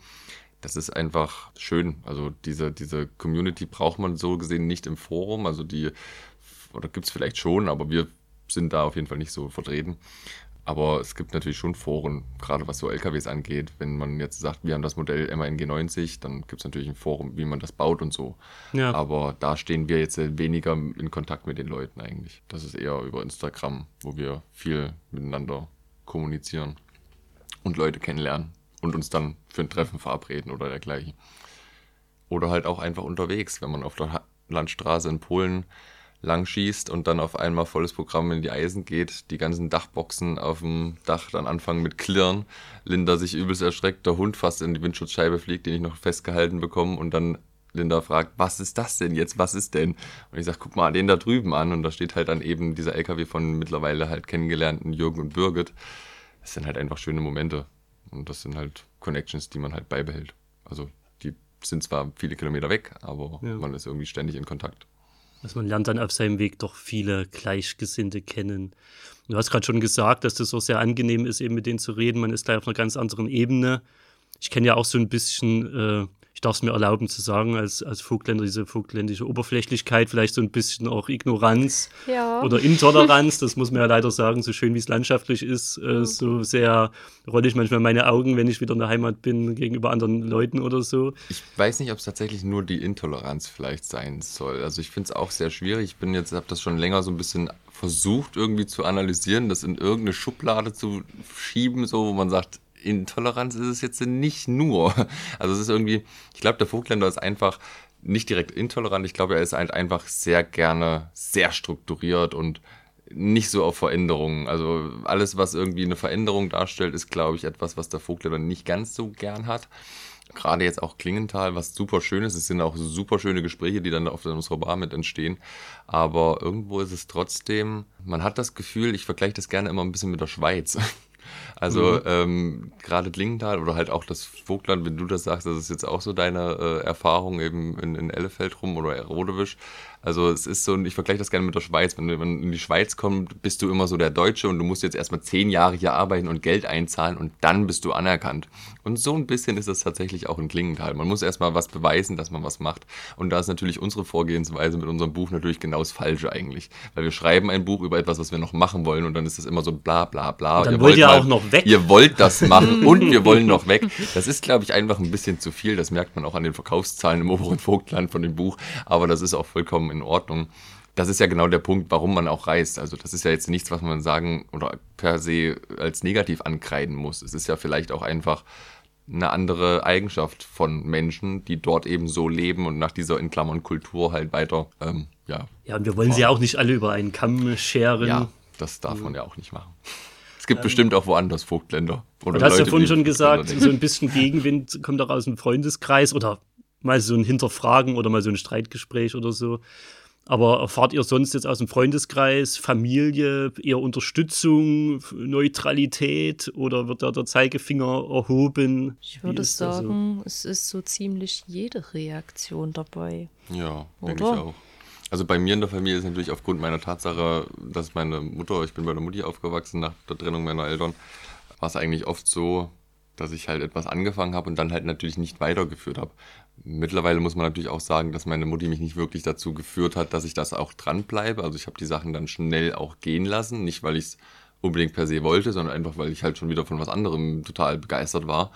Ähm, so funktioniert mein, äh, ich nenne es liebevoll ADHS-Hirn manchmal. Ähm, das leitet mich einfach sehr schnell auf andere Straßen um. Bei Linda ist das halt einfach ein bisschen, ja, man merkt das schon, ein bisschen strukturierter. Also meine Eltern sind da so ein bisschen ja, okay, jetzt macht er das. Ich hoffe, es klappt irgendwie und wir unterstützen ihn auch so dabei. Aber so richtig aktiv ist es jetzt nicht.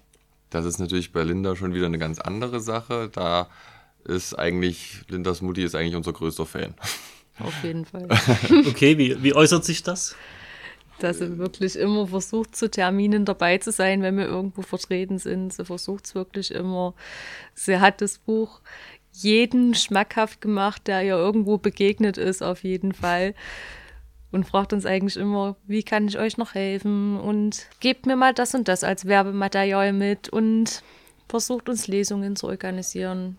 Macht da schon viel oder gibt uns auch sehr viel Feedback. Wir brauchen nach den Lesungen immer noch, da wir noch nicht so viele gemacht haben, sehr viel Feedback und das am besten von Menschen, die vorherige Lesungen schon gesehen haben, wo sie dann halt auch immer mal drüber guckt und auch wirklich ehrliches Feedback gibt. Also nicht einfach alles, weil ich ihr Kind bin, super findet, was wir dort erzählen, sondern uns auch mal ehrlich sagt, Leute, das müsst ihr noch besser machen. Da müssen wir auf jeden Fall noch deine Schwester mal mit nennen.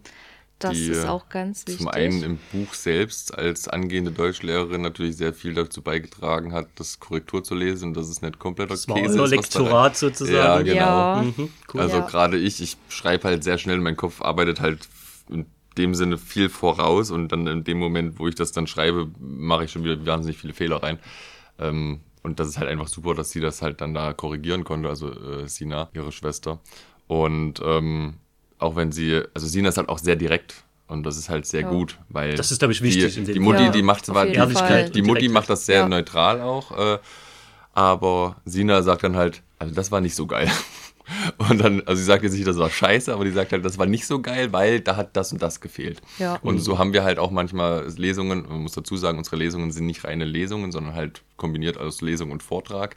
Ähm, dass es einfach so ein bisschen interaktiv ist und halt auch mit ähm, ja, Dia-Show und ein paar Videos und ein paar Einspieler halt einfach auf, auf dem Beamer. Und ähm, da sagte sie halt auch, das und das könnte halt noch besser machen. Da wäre vielleicht ein bisschen andere Musik noch schöner oder ähm, es wäre noch gut, wenn da noch mehr Bilder drin wären, wenn das, was Linda gerade liest, vielleicht auf dem Beamer dann eben oder auf der Leinwand, dann eben halt auch noch ein paar Bilder dazu laufen und solche Kleinigkeiten, die halt einfach so nach und nach irgendwie so einen Vortrag und so eine Lesung immer ein Stück weit besser machen. Das war auf jeden Fall sehr gut, dass ja. Sina und äh, nee, und ich glaube, das ist verdammt haben. wichtig, gerade wenn man jetzt als, ihr habt ja beide noch keine Autorentätigkeiten oder so gehabt. Ich weiß nicht, ob ihr vielleicht mal für die Schülerzeitung oder Nein. keine Ahnung. Das war ja schon nicht. ein bisschen in Sprung. Ich bin ausgebildeter Streitschlichter, aber mit Autorenarbeit habe ich nichts zu tun.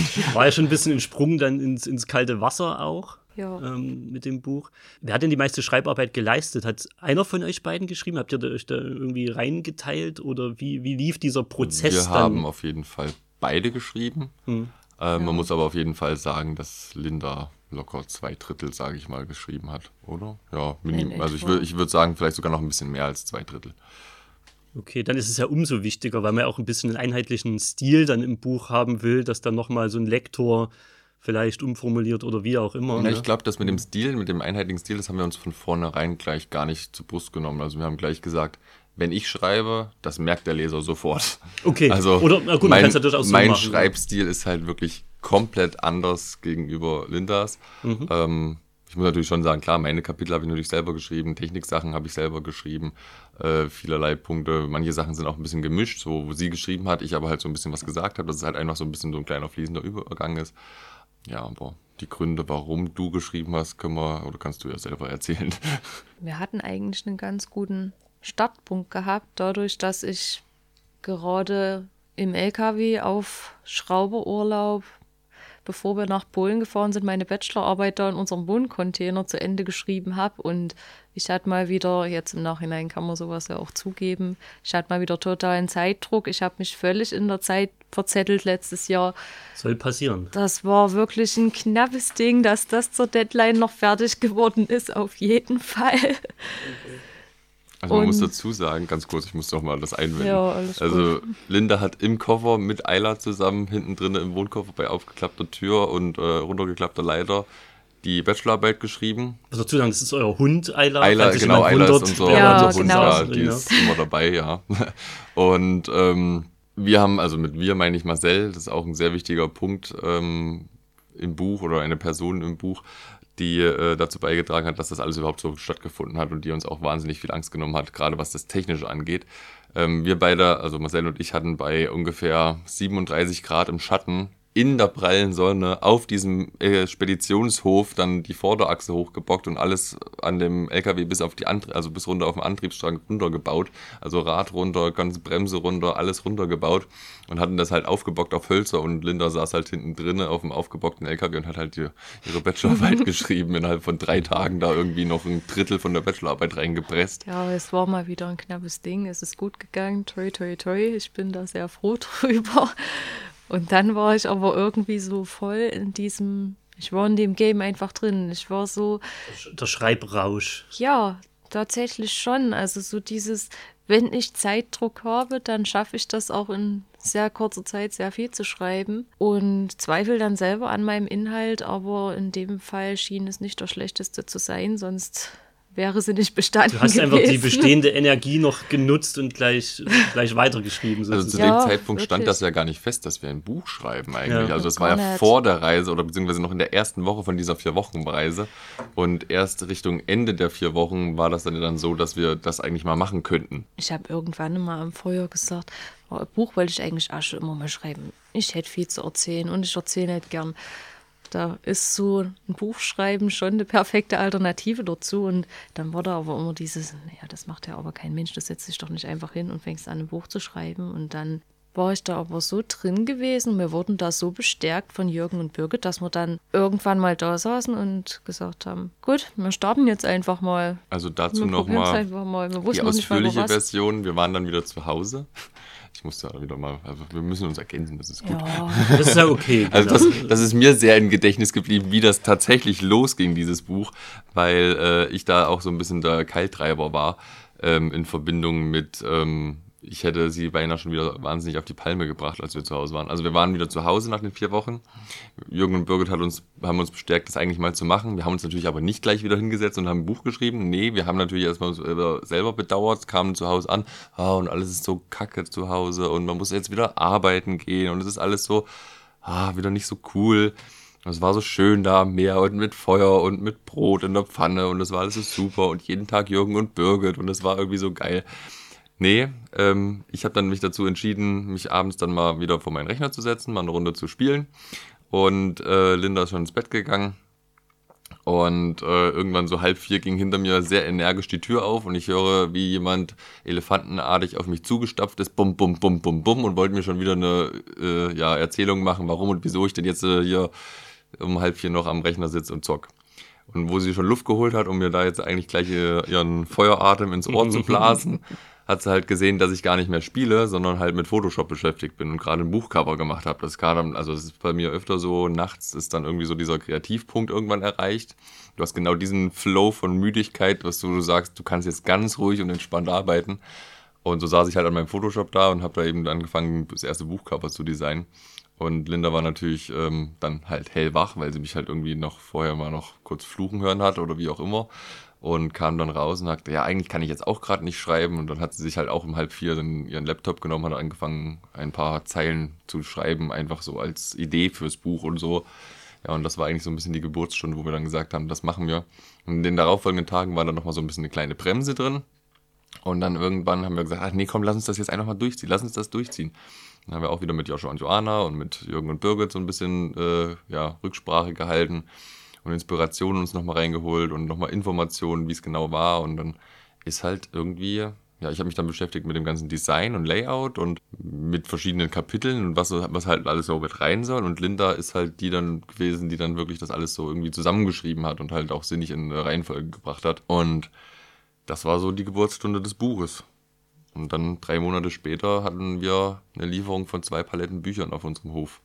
Das ist wirklich ein sehr spannender, fast schon ruckartiger Prozess gewesen. Ja, ja also es war Fall. irgendwie für uns beide so, wir wollten uns, wir wollten dann, also wir haben natürlich dann, das war jetzt die extreme Kurzfassung, aber ähm, wir wollten uns das einfach dann beweisen. Also wir wollten dann einfach, hey, das ist eigentlich cool, das macht Spaß, dieses Buch, dieses Design. Also das Design hat mich motiviert und wahrscheinlich auch sie und das, was sie geschrieben hat, war davon abgesehen, dass sie in dieser Nacht, wo wir dann einfach noch bis halb sechs oder so noch zwei oder zweieinhalb Stunden knapp äh, wach waren, hat sie, ich glaube, in der Zeit schon irgendwie 20 oder 25 Seiten oder sowas geschrieben. Natürlich jetzt nicht so finales Buch, sondern halt einfach mal Ideen zusammengetragen, wo ich einfach gedacht habe, also wenn ja. sie jetzt innerhalb von zwei Stunden da 25 Seiten schreibt, dann ist das überhaupt kein Thema. Also man muss dazu sagen, es sind halt da fünf Seiten, aber ähm, ja, es war halt schon so, das war irgendwie so der Punkt, okay, sie schreibt wahnsinnig schnell, sie macht das schön, ich mach das und kann das, irgendwie hat sich das in meinem Kopf dann sinnvoll angefühlt, das Buch schaffen zu können. Und so. Gab es dann auch wieder eine gute Ergänzung sozusagen von Prozessen. Ja. Von und man muss noch dazu sagen, wir ja. haben fast vier Wochen Pause sogar von den drei Monaten noch gehabt. Ne? Also wir hatten wirklich ja. mal so eine, also wo irgendwie nichts ging, wo wir so richtige Schreibblockade hatten und wir Angst hatten, dass wir es nicht mehr vor Weihnachten schaffen. Das stimmt. Also eigentlich theoretisch gesehen wäre es sogar möglich gewesen, das in zwei Monaten zu schaffen. Wenn man das jetzt äh, aber dafür, dass wir halt keinerlei Ahnung hatten, wir wussten nicht, wie wir das machen mit dem Verlag. Wir haben letzten Endes halt keinen Verlag, sind im Eigenverlag quasi äh, an das Buch herangegangen.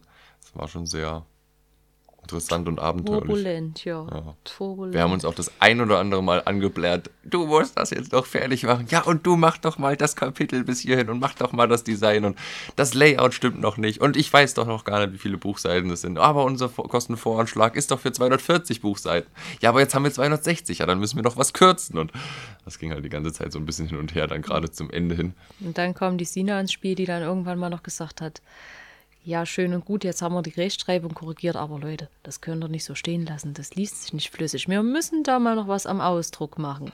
Mhm. Dann wurde da auch noch mal die eine oder andere Stelle angeglichen. Also es war schon sportlich aufregend, aber cool. Weil du es jetzt gerade nochmal gesagt hast, die Sina, man muss auf jeden Fall nochmal die Nadia erwähnen, auch eine gute Freundin von uns, die ähm, quasi unsere zweite Korrekturleserin war, die sehr viel gelesen hat, die auch sehr viel, ja, so Fehler mit rausgemerzt hat und halt auch einfach so ein bisschen das Feedback gleich dazu gegeben hat.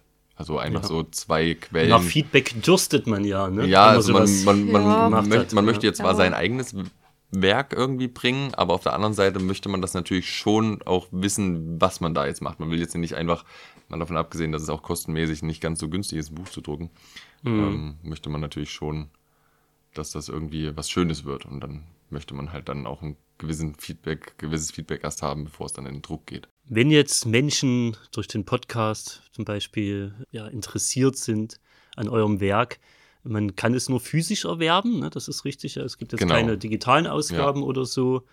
Und ich hatte schon gesehen, ganz viele Buchhandlungen hier in der Gegend, in Sachsen auf jeden Fall, viele Talias zum Beispiel, mhm. die, ja. da kann man das finden. Aber man kann es, glaube ich, auch einfach über euren Webshop bestellen. Genau den man über eure Internetseite erreicht. Wie gesagt, As Valentins eingeben, dann gelangt man eigentlich ja. zu all euren Kanälen, egal ja. wo. Ne? Ja. Und äh, ihr seid auch noch lesetourmäßig unterwegs, so vereinzelt. Wie sieht es da in nächster Zeit aus? Wir wollen es jetzt über den Sommer hinweg erstmal wegen dem Kofferbau ein kleines bisschen ruhiger angehen lassen. Wir haben jetzt nochmal eine Lesung in Hamburg, wo wir gerade nach dem Datum schauen. Wir versuchen jetzt bei uns hier, weil wir jetzt nicht groß verreisen können im Sommer, einfach um Kosten zu sparen und noch viel am Koffer fertig zu kriegen dieses Jahr, versuchen wir ein bisschen was vor allem hier in Sachsen noch zu machen und auf die Beine zu stellen. Vielleicht auch unsere Region doch noch ein bisschen zu begeistern dafür, dass man da vielleicht mal noch irgendwas dergleichen macht. Und dann nutzen wir den Sommer auch einfach an unserem Programm da zu feilen, unser Konzept und unsere Technik zu verfeinern, uns auch in der ganzen Vortragetechnik irgendwo ein Stück weit da zurechtzufinden. Und das wird auch nochmal sehr viel Zeit in Anspruch nehmen und ab Herbst wollen wir dann eigentlich wieder deutlich mehr Termine machen. Zu finden dann wahrscheinlich auch über eure Homepage, ne? da wird es sicherlich bekannt gegeben dann. Ja. Wenn man sich das vielleicht oder wenn man euch einfach nochmal live erleben will, vielleicht mal mit euch quatschen will, Ja. wie auch immer. Das ist auch so bei uns eigentlich immer möglich. Wenn es jetzt heißt, Ja. wir fahren jetzt mal durch Deutschland oder so, machen wir das ja meistens auch in den Stories. Also wir geben nie genau an, wo wir sind, aber dass wir uns halt in irgendeiner Region aufhalten. Und wenn dann da sich jemand sagt, hey, ich würde da mal ein oder zwei Fragen gerne, vielleicht sogar privat dann stellen können, wenn ich euch sehe, dann ist das auf jeden Fall, meistens schlagen wir das dann halt auch nicht aus. Ist natürlich jetzt noch nicht so oft vorgekommen, wir sind jetzt keine berühmten Stars oder so, aber das ein oder andere Mal hat man sich da durch Instagram schon zusammengeschrieben. Das ist ja auch immer sehr schön gewesen eigentlich. Wenn Ja. dann entweder wir auf diejenigen zurückkommen und auf die zugehen oder halt wenn andere auf uns zukommen. Also kann man euch jederzeit da gerne ansprechen, sozusagen, wenn Ja. man den, wenn Ja. man den großen Kurt erblickt. Wir beißen nicht, Auf nein. jeden Ja. Fall. Kurt auch nicht. Und das manchmal. wollte ich gerade fragen. Wahrscheinlich auch nicht. Sie sieht so lieb aus. Ja, sie ist schon auch sehr temperamentvoll, was man halt so mit einem ja, knapp 14, 15 Monate alten Border Collie Australian Shepherd Mischling ähm, ja, erwarten kann. Also es ist schon eine kleine Rakete. Bevor wir jetzt zu so einer kleinen Abschlussrunde kommen, die wir traditionell immer machen, die habe ich für euch ein bisschen angepasst. Gibt es noch irgendein Thema, gibt es noch irgendwas, was wir jetzt vielleicht ausgelassen haben, was euch noch am Herzen liegt, auch hier durch den Äther zu schicken, sozusagen? Wir haben das ja, wie gesagt, vorhin mal so ein bisschen angesprochen, dass wir trotz allem sehr viel Missgunst auch erlebt haben. Ja. Und mir ist es definitiv näher gegangen als Sandro, denke ich. Der ist da ein bisschen der selbstbewusstere Typ, der sich da auch einfach mit seinem Hinterteil mal draufsetzen kann. Nicht so, immer, ja. aber öfters. Wo Ich ich habe da noch eine Idee. einfach Menschen mal mit auf den Weg geben will. Leute, wenn irgendjemand was macht, egal was er macht, und er schadet euch nicht damit, habt euch doch einfach lieb. Ihr habt keinen Grund, irgendjemanden dann in dem Moment was Schlechtes zu wünschen oder das zu verurteilen. Wenn euch jemand nicht schadet oder wenn ihr Lust habt, selbst irgendwas zu machen, dann go for it. Habt euch doch einfach untereinander lieb. Finde ich eine gute Aussage, auf jeden Fall. Ist leider, ja, alles, was so ein bisschen von der Norm abweicht. Vielleicht sind es auch irgendwie eigene Ängste oder vielleicht sogar ein bisschen Neid manchmal. Und äh, ich merke es auch, ähm, wenn Leute jetzt nicht der typische Arbeitnehmer einfach sind, selbst wenn man in die Selbstständigkeit geht. In den USA wäre jeder so, cool, dass du das machst, was machst du, welche Produkte verkaufst Ja. du, äh, ich teste das gerne für dich aus, ich unterstütze dich da. Hier ist es so, na, wollen wir mal sehen, ob das klappt. Und wenn du auf die Schnauze fällst, dann wird noch gesagt, habe ich dir ja gesagt. Genau. Das ist eher so, äh, wie wir hier auch unsere Kinder erziehen. Ja. Und ähm, alles, was so von der Norm abweicht, wird so bekrittelt. Ähm, ich kann, ich kann voll und ganz verstehen, dass dir das nahe geht, aber äh, du hast völlig recht. Also, wenn man wirklich niemanden damit schadet, ja, lass doch die Leute machen. So, Ja. und akzeptiert es auch, dass es Leute gibt, die was anderes möchten. Ja, dazu muss man auf jeden Fall noch kurz erwähnen, dass ich nie so dieser, also deswegen Leute, die mich lange kennen, wissen, dass ich nicht immer ein selbstbewusster Mensch war, ähm, dass ich selbstbewusst geworden bin und manchmal auch ein bisschen zu kalt bin, wo Linda mich jetzt wieder so ein bisschen erzieht, dass ich wieder ein bisschen gefühlsvoller oder gefühlvoller und empathischer sein kann, ist halt einfach der Punkt, dass ich immer sehr viel nachgelaufen bin, sehr viele Einzelgänger-Dinge gemacht habe und dann irgendwann zur Therapie gegangen bin. Das Ganze ist im Buch noch ein bisschen besser beschrieben, ähm, die dazu dann geführt hat, dass man halt einfach sich selber ein bisschen mehr wert ist. Und ähm, was ich jetzt nicht sagen will, dass Linda sich jetzt nichts wert ist, aber Linda ist einfach der introvertiertere Mensch und äh, nimmt sich halt Aussagen wirklich zu Herzen. Und ich bin halt dann, was das angeht, immer so ein bisschen, ja gut, du kannst mir jetzt deine Meinung sagen über unser Buch, aber du musst es halt auch einfach nicht kaufen, das ist okay. Und Linda so, ja, aber doch, kauf's doch bitte, so irgendwie so ein bisschen. Und äh, es ist, hm, ja, man muss natürlich schon sagen und auch zugeben, das war gestern auch Thema in der Bar. Natürlich haben wir mit dem Buch auch den Punkt irgendwo gesehen, man möchte eine finanzielle äh, Einnahmequelle noch irgendwo haben, die einen das ganze Reisen noch ein bisschen mit unterstützt. Aber es ist jetzt nicht so, als würden wir jetzt von den Büchern steinreich werden. Also es wäre schön, wenn, dann könnte man nämlich viele soziale Pro Projekte mit viel Geld finanzieren. Aber äh, das ist leider nicht so. Ja, nee, ich glaube, da muss man sich, ja, also wer der Illusion erlegen ist, dass man Ja. da jetzt als relativ kleines Projekt irgendwie einen riesen Schotter macht, Ja. das sind dann, muss man, also das sind dann schon Herzensprojekte, ne? Da Ja. steckt man viel Energie rein, kriegt vielleicht ein bisschen was zurück und, Und Geld. ich kann das, kann das, und Geld, ja. Ja. Und ich kann das voll verstehen, dass du da auch irgendwie äh, gerne Meinungen hörst, aber bitte nicht irgendwie so von oben herab oder Es ist auch vollkommen Ja. in Ordnung. Das fand ich gestern halt eigentlich auch sehr schön, dass ähm, unser Kollege, dass wie er das halt gesagt hat. Also er hat das schon im deutlichen Ton gesagt, aber ich fand es, also man muss dazu sagen, wir haben das auch scherzhaft dann so ein bisschen in die Ja. Lautstärke etwas angehoben. Also es war jetzt nicht so, als wir, hätten wir da gestern gestritten. Nee. Ähm, er hat das einfach, er hat seine, Prügelei war es er hat seine, nee, Die Ähm. Frauen wollten nach Hause, die Männer wollten erzählen. und Bier trinken. Und ähm, ja, irgendwie kam dann eins zum anderen. Und natürlich wurde es dann auch ein bisschen lauter, weil man ja dann sich irgendwie nicht so richtig versteht und ähm, das auch aus Spaß und aus Gag dann gemacht hat. Aber letzten Endes ähm, ist es vollkommen fein, wenn sich jemand für unser Buch oder für unser Werk oder unser Leben nicht interessiert. Es ist nur ganz Ja. wichtig, dass man eben, wie Linda schon gesagt hat, einfach die Leute auch mal machen lässt. Und ähm, ich habe damals angefangen, YouTube zu machen, nicht weil ich im Mittelpunkt stehen wollte, weil ich war immer der Einzel Einzelgänger. Äh, Ich, ich war froh, wenn ich allein war und nicht nach draußen musste oder irgendwas. Ich mache das einfach, weil ich einen Weg gegangen bin, den ich mir in Klammern auch größtenteils alles selber erarbeitet habe. Ähm, und natürlich auch ein paar Sachen von meinen Eltern natürlich in die Wiege gelegt bekommen habe, von Eigenschaften, die aber auch nicht nur positiv waren. Und letzten Endes muss ich halt einfach sagen, ich, ich teile das einfach gerne. Und es ist für mich wichtig und schön, das mitteilen zu dürfen und zu können.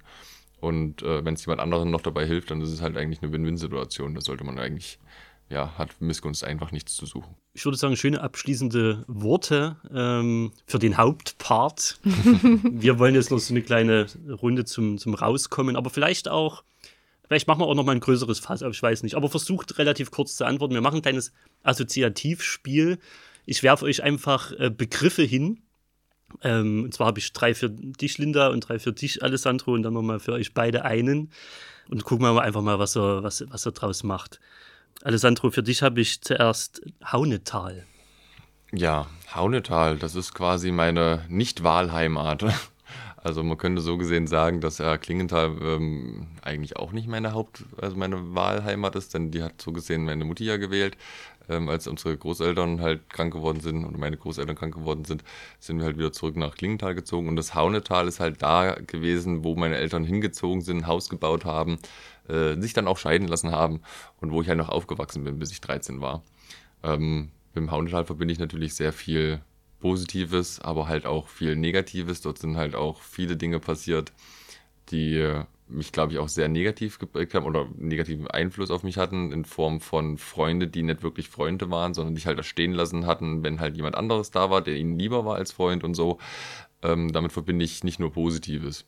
Und vielleicht ist das auch so ein bisschen der Punkt, dass ich dann ab einem gewissen Zeitpunkt, ich wollte immer wieder zurück ins Haunetal, dann sind, bin ich zurück nach Hau- Haunetal 2017 und ähm, wurde dort wieder stärker in Klammern emotional verletzt oder es sind Dinge passiert, die mir weh, sehr wehgetan haben und irgendwann habe ich dann gesagt, hey, eigentlich, also das war so ein bisschen, jetzt sind wir wieder bei Kalendersprüchen so ein bisschen, Ja. ähm, das war dann so der Punkt, wo ich dann gesagt habe, ey, ich bin nicht da zu Hause, wo ich jetzt, wo mein Zuhause war oder wo ich aufgewachsen bin oder wo ich jetzt gerade lebe, sondern ich bin halt tatsächlich irgendwo mein Zuhause. Wenn ich mit mir irgendwie ins Reine komme, ähm, das war dann auch so die Überfahrt zum, zur Therapie, ähm, ja, dann, dann bin ich fein, dann kann ich eigentlich überall glücklich sein.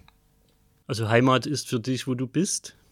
Ich, ja, also in den meisten Fällen natürlich. Und mein näheres Umfeld natürlich Linda und Ayla, das ist so der, Ja. der Punkt, die das alles natürlich dann nochmal ins, äh, auf die 300% heben. Also 100% habe ich schon, so das bin ich so gefühlt. Linda ist dann nochmal 100% und die Ayla macht das Ganze auch nochmal um 100% besser und dann habe ich meine 300% Glücksgefühl und ja, man müsste den Kurt natürlich noch ein paar Prozent bieten, aber ja, Kurt ist aktuell, Wenn er nicht mehr nackig ist. ja, Kurt ist gerade ein bisschen nackig, der steht für sich, der hat ja keinen Da Kopf. muss ich erstmal wieder Der vervollständigen. muss jetzt Ja. erstmal wieder, ja, der muss ich erstmal sammeln. Äh, für dich, Linda, habe ich den Begriff Chemnitz, Chemnitz. wo Ach, wir schon mal hier sind. ich liebe Chemnitz, ich liebe diese Stadt. Hier habe ich mein erstes Studium angefangen, was ich leider nicht zu Ende gemacht habe. Habe hier an der TU Soziologie studiert. Habe hier wahrscheinlich so ein bisschen diese typische, ich bin jetzt frisch 18, mir gehört jetzt die Welt und ich wohne jetzt in einer Großstadt, das Chemnitz nicht die größte Stadt der Welt ist, habe ich auch sehr schnell festgestellt, aber es ist eine sehr, sehr schöne Stadt. Es ist eine sehr große Stadt gegenüber dem Vogtland, muss man dazu Das auf sagen. jeden Fall. Das sowieso. Ja. Ich habe hier sehr, sehr viel Schönes erlebt, so ein bisschen meine Selbstfindungsphase angefangen, habe hier auch viel Schlechtes erlebt, aber für mich ist Chemnitz immer so ein kleines Heimkommen. Ich kenne mich hier einfach noch aus. Es erinnert mich so an mein 18-, 19-jähriges naives Ich. Ich bin einfach sehr gerne in Chemnitz. Das freut mich mal zu hören. Das hört man nämlich nicht so oft. Ähm, selbst von Leuten, die hier studiert haben und hier eine Weile waren, die dann irgendwie gesenkten Hauptes die Stadt wieder verlassen. Aber es ist schön, dass du die für dich entdecken konntest und liebgewinnen konntest. Ähm, ja. Chemnitz Kulturhauptstadt 2025, warst du da erfreut, als du es gehört hast? Oder hast du gedacht, Hö? Doch, tatsächlich schon. Und ich finde das auch absolut berechtigt. Okay, sehr schön. Ähm, Alessandro, für dich, du hast es schon ein paar Mal erwähnt, Videospiele. Ja, also ich bin jetzt, äh, wie gesagt, 28 noch. Ich würde sagen, ich habe auf jeden Fall bis ja fast Mitte 20 also tatsächlich noch sehr, sehr lange, mich sehr dem Computerspielen verfallen lassen, verfallen wollen auch irgendwo. Angefangen hat das eigentlich, ja gut, klar, damals so dieses äh, aus der Heimat rausgerissen, also aus dem Hauental, das ist tatsächlich alles so ein bisschen verknüpft dann so, die, die äh, vom Zeitstrahl her.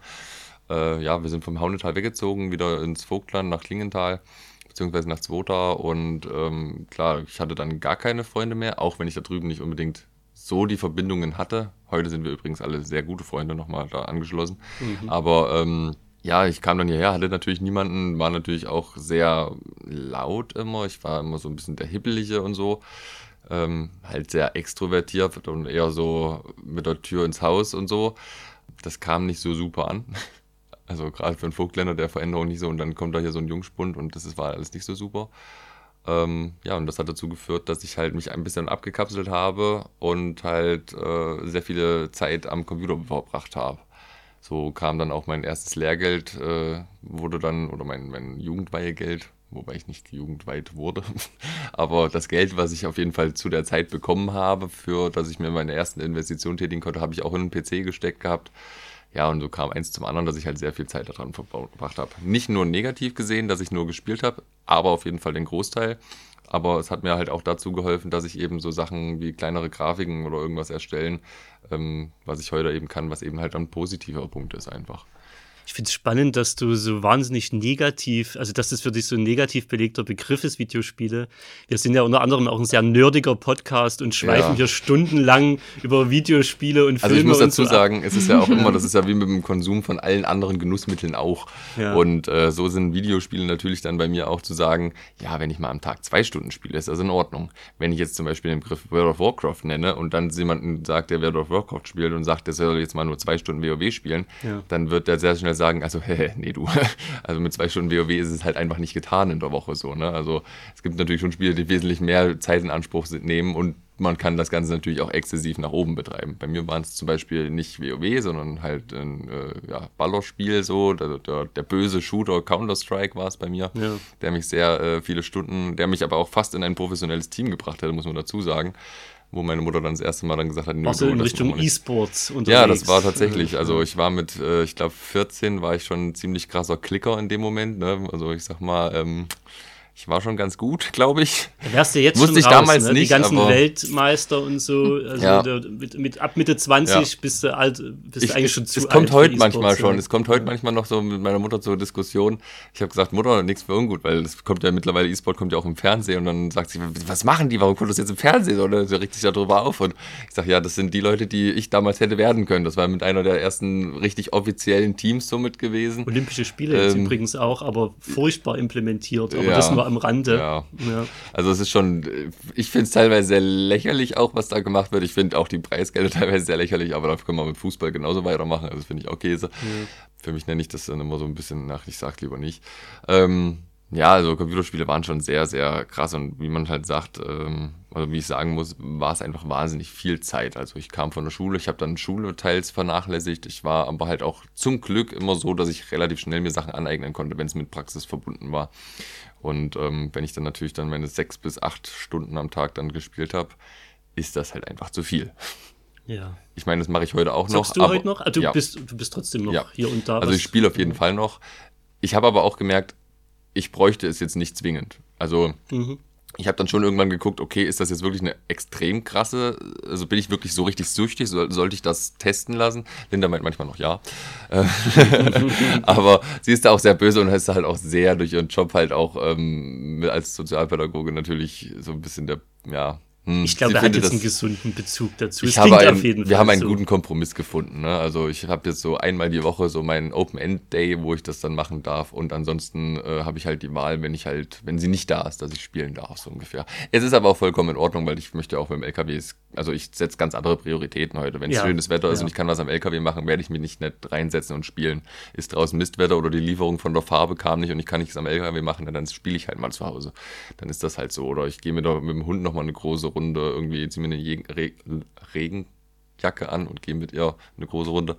Ähm, es gibt halt wesentlich mehr Alternativen. Es ist jetzt nicht so, dass ich jetzt äh, jeden Tag zu Hause dann da in meine ja. Sucht verfalle. Was damals aber tatsächlich schon so gewesen ist. Also ich habe da sehr krass den Bezug dann verloren gehabt.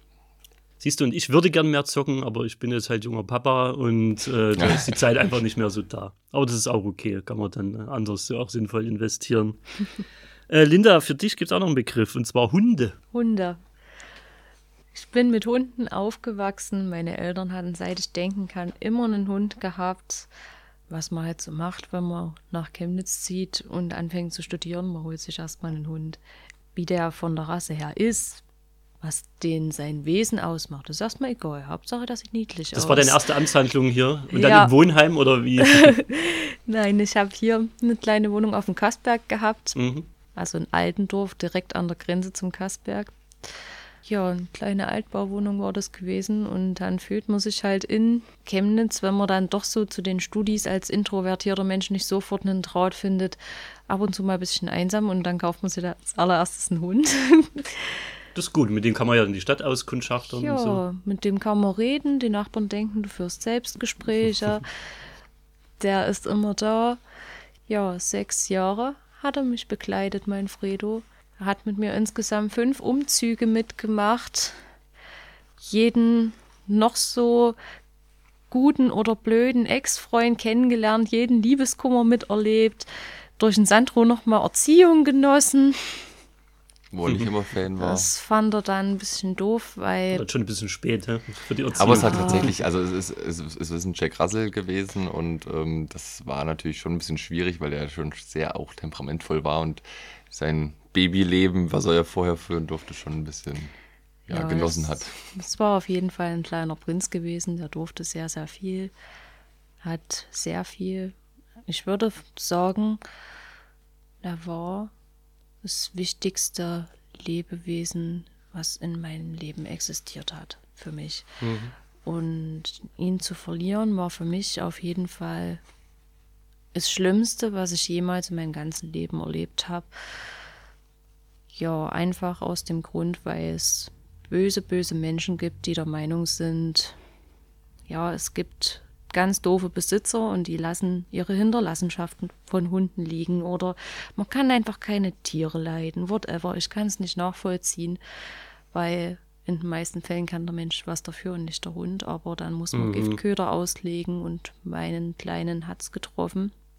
Das ist absolut mies, sowas. Ja. Naja.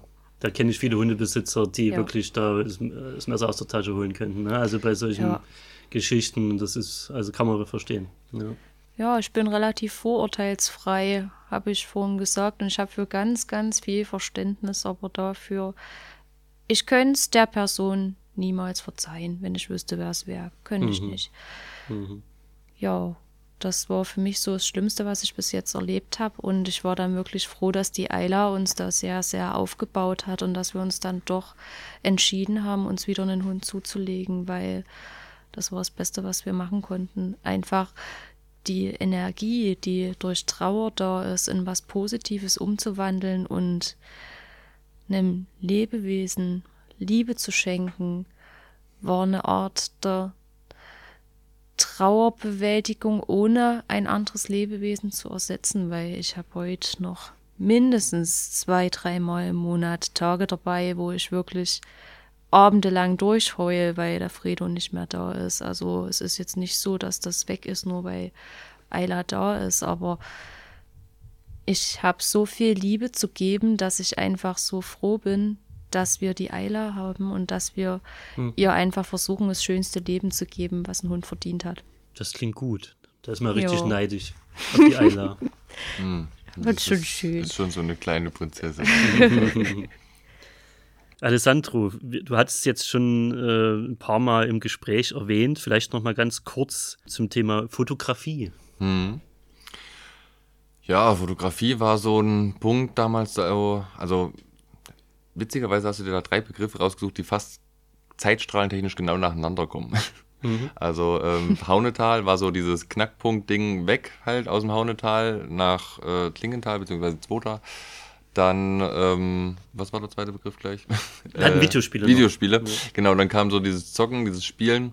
Und als ich das selber gemerkt habe, dass das schon zu viel wird oder viel wird, dachte ich mir natürlich, ich möchte auch mal ein Hobby haben, wenn du draußen bist, weil so eine äh, gepflegte Kellerbräune ist jetzt auch nicht so das, was man ständig hat. Und außerdem wird man ja auch so gerade Pubertät und 14, 15 Jahre, wo, wir, wo ich, wie alt ich dann da war, hat man ja dann schon auch ein bisschen das Interesse an äh, dem anderen Geschlecht oder dem gleichen Geschlecht oder wie auch immer sich da man sich orientiert. Und ähm, bei mir war es auf jeden Fall das andere Geschlecht. Und dementsprechend habe ich dann halt gesagt, ja, also ich würde schon gern was draußen machen, aber wie komme ich denn jetzt nach draußen? Und ich möchte irgendwas machen, was irgendwie schön ist und wo ich draußen in der Natur bin, wo ich mal wieder in die Luft komme. Und das war dann so ein bisschen die Fotografie, angefangen mit äh, ja nur dem Handy, mit einem mit einer relativ guten Kamera was äh, so mäßig gut fotografiert, also eigentlich war es total scheiße fotografiert. Es sah furchtbar aus, also ich habe die Aber Bilder man könnte es erstmal ausprobieren. Ja, aber ich, ich, wenn ich mir heute manchmal die Bilder angucke, denke ich mir, ach du heiliger Strohsack, das ist wahrscheinlich ähnlich wie man damals so, wenn man irgendwie in den 80ern aufgewachsen ist, so die wilden Kleidungsstile und dann ist man irgendwie so äh, 2010 oder 2015 guckt sich da nochmal die Bilder von damals an und denkt so, oh je, mine. Aber es war auf jeden Fall sehr interessant, die Anfänge von mir selber nochmal zu sehen ja, und dann irgendwann dieselbe äh, eigene Kamera. Witzigerweise mit meiner damaligen Freundin auch schon mal mit YouTube ver ver versucht. Das war allerdings äh, mehr peinlich als äh, irgendwie Mehrwert. Aber war auch interessant. Und ähm, ja, so kam die Fotografie. Und ja, mittlerweile ist ja auch von der Fotografie tatsächlich nicht mehr ganz so viel übrig geblieben, sondern eher mehr Videografie. Natürlich bleibt aber trotzdem auch die Fotografie, wenn man natürlich unterwegs ist. Man hat die Kamera, man hat die Technik und man kann das natürlich alles viel schöner in Szene setzen. Mhm. Linda, für dich habe ich noch Tanz rausgesucht. Das ist ein schönes Stichwort. Das rückt zurzeit ganz, ganz doll in den Hintergrund eigentlich. Mhm. Hat angefangen, dass ich als Kind immer ganz, ganz sehr unsportlich war und sie mich dann in der Grundschule auch gern gehänselt haben. Und dann habe ich mit elf erst so ein bisschen Cheerleading für mich entdeckt, habe das auch viele, viele Jahre gemacht, war nie total an der Spitze mit dabei, aber habe da viele tolle Erlebnisse auf Meisterschaften gehabt. Das ist doch eine sehr extrovertierte Art äh, zu tanzen, sage ich mal. Fast schon akrobatisch oder ja. im Prinzip akrobatisch. Ja.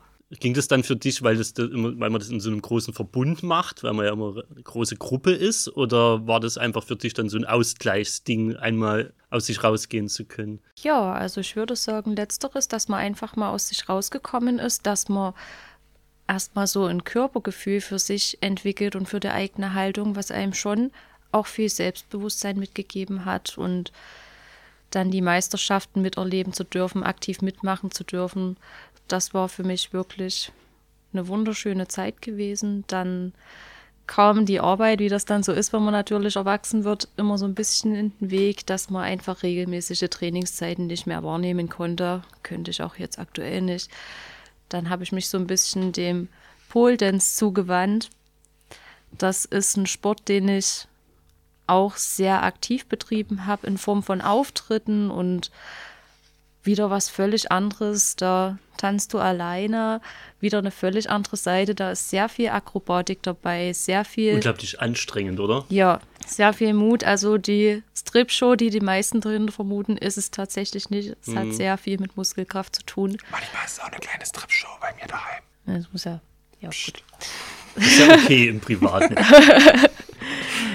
also, man muss, also ich muss, ich, am Anfang, ich will da mal ganz kurz ein Wort mit einbetten. Ja, ich habe das schon auch sehr sexualisiert, glaube ich so. Also ich habe das immer schon sehr auf, auf äh, Freizügigkeit so. Aber als, kein Scheiß, ich habe mich selber an diese Stange bewegt. Ja, und sie sagte, ich habe das, nicht, hab das nicht schlecht gemacht, hat sie gesagt. Aber Hast es ist halt gemacht, mega ja. anstrengend. Also keine Ahnung, ich muss zwar immer noch die Flaschen hochtragen, wenn der Einkauf kommt, aber sie hängt halt da irgendwie eine Dreiviertelstunde an der Stange und kann ihr Körpergewicht da 35 Mal hoch und runter ziehen und wieder zurück und irgendwie schwungvoll bewegen und es sieht irgendwie gut aus. Und ich hänge da irgendwie drei Minuten dran und denke mir so, alles klar, reicht auch wieder.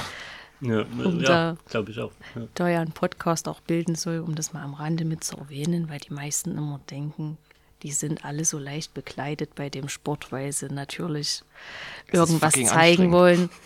Leute, versucht mal an einer Metallstange mit Stoff dran zu hängen. Funktioniert nicht. Irgendwo muss das herkommen, dass ja. du da auch ein Stück weit Halt hast. Deswegen haben die Frauen da weniger an. Ja, und natürlich gibt es das auch in Stripclubs und was weiß ich was, aber ja. man kann das auch tatsächlich als Sport ausführen.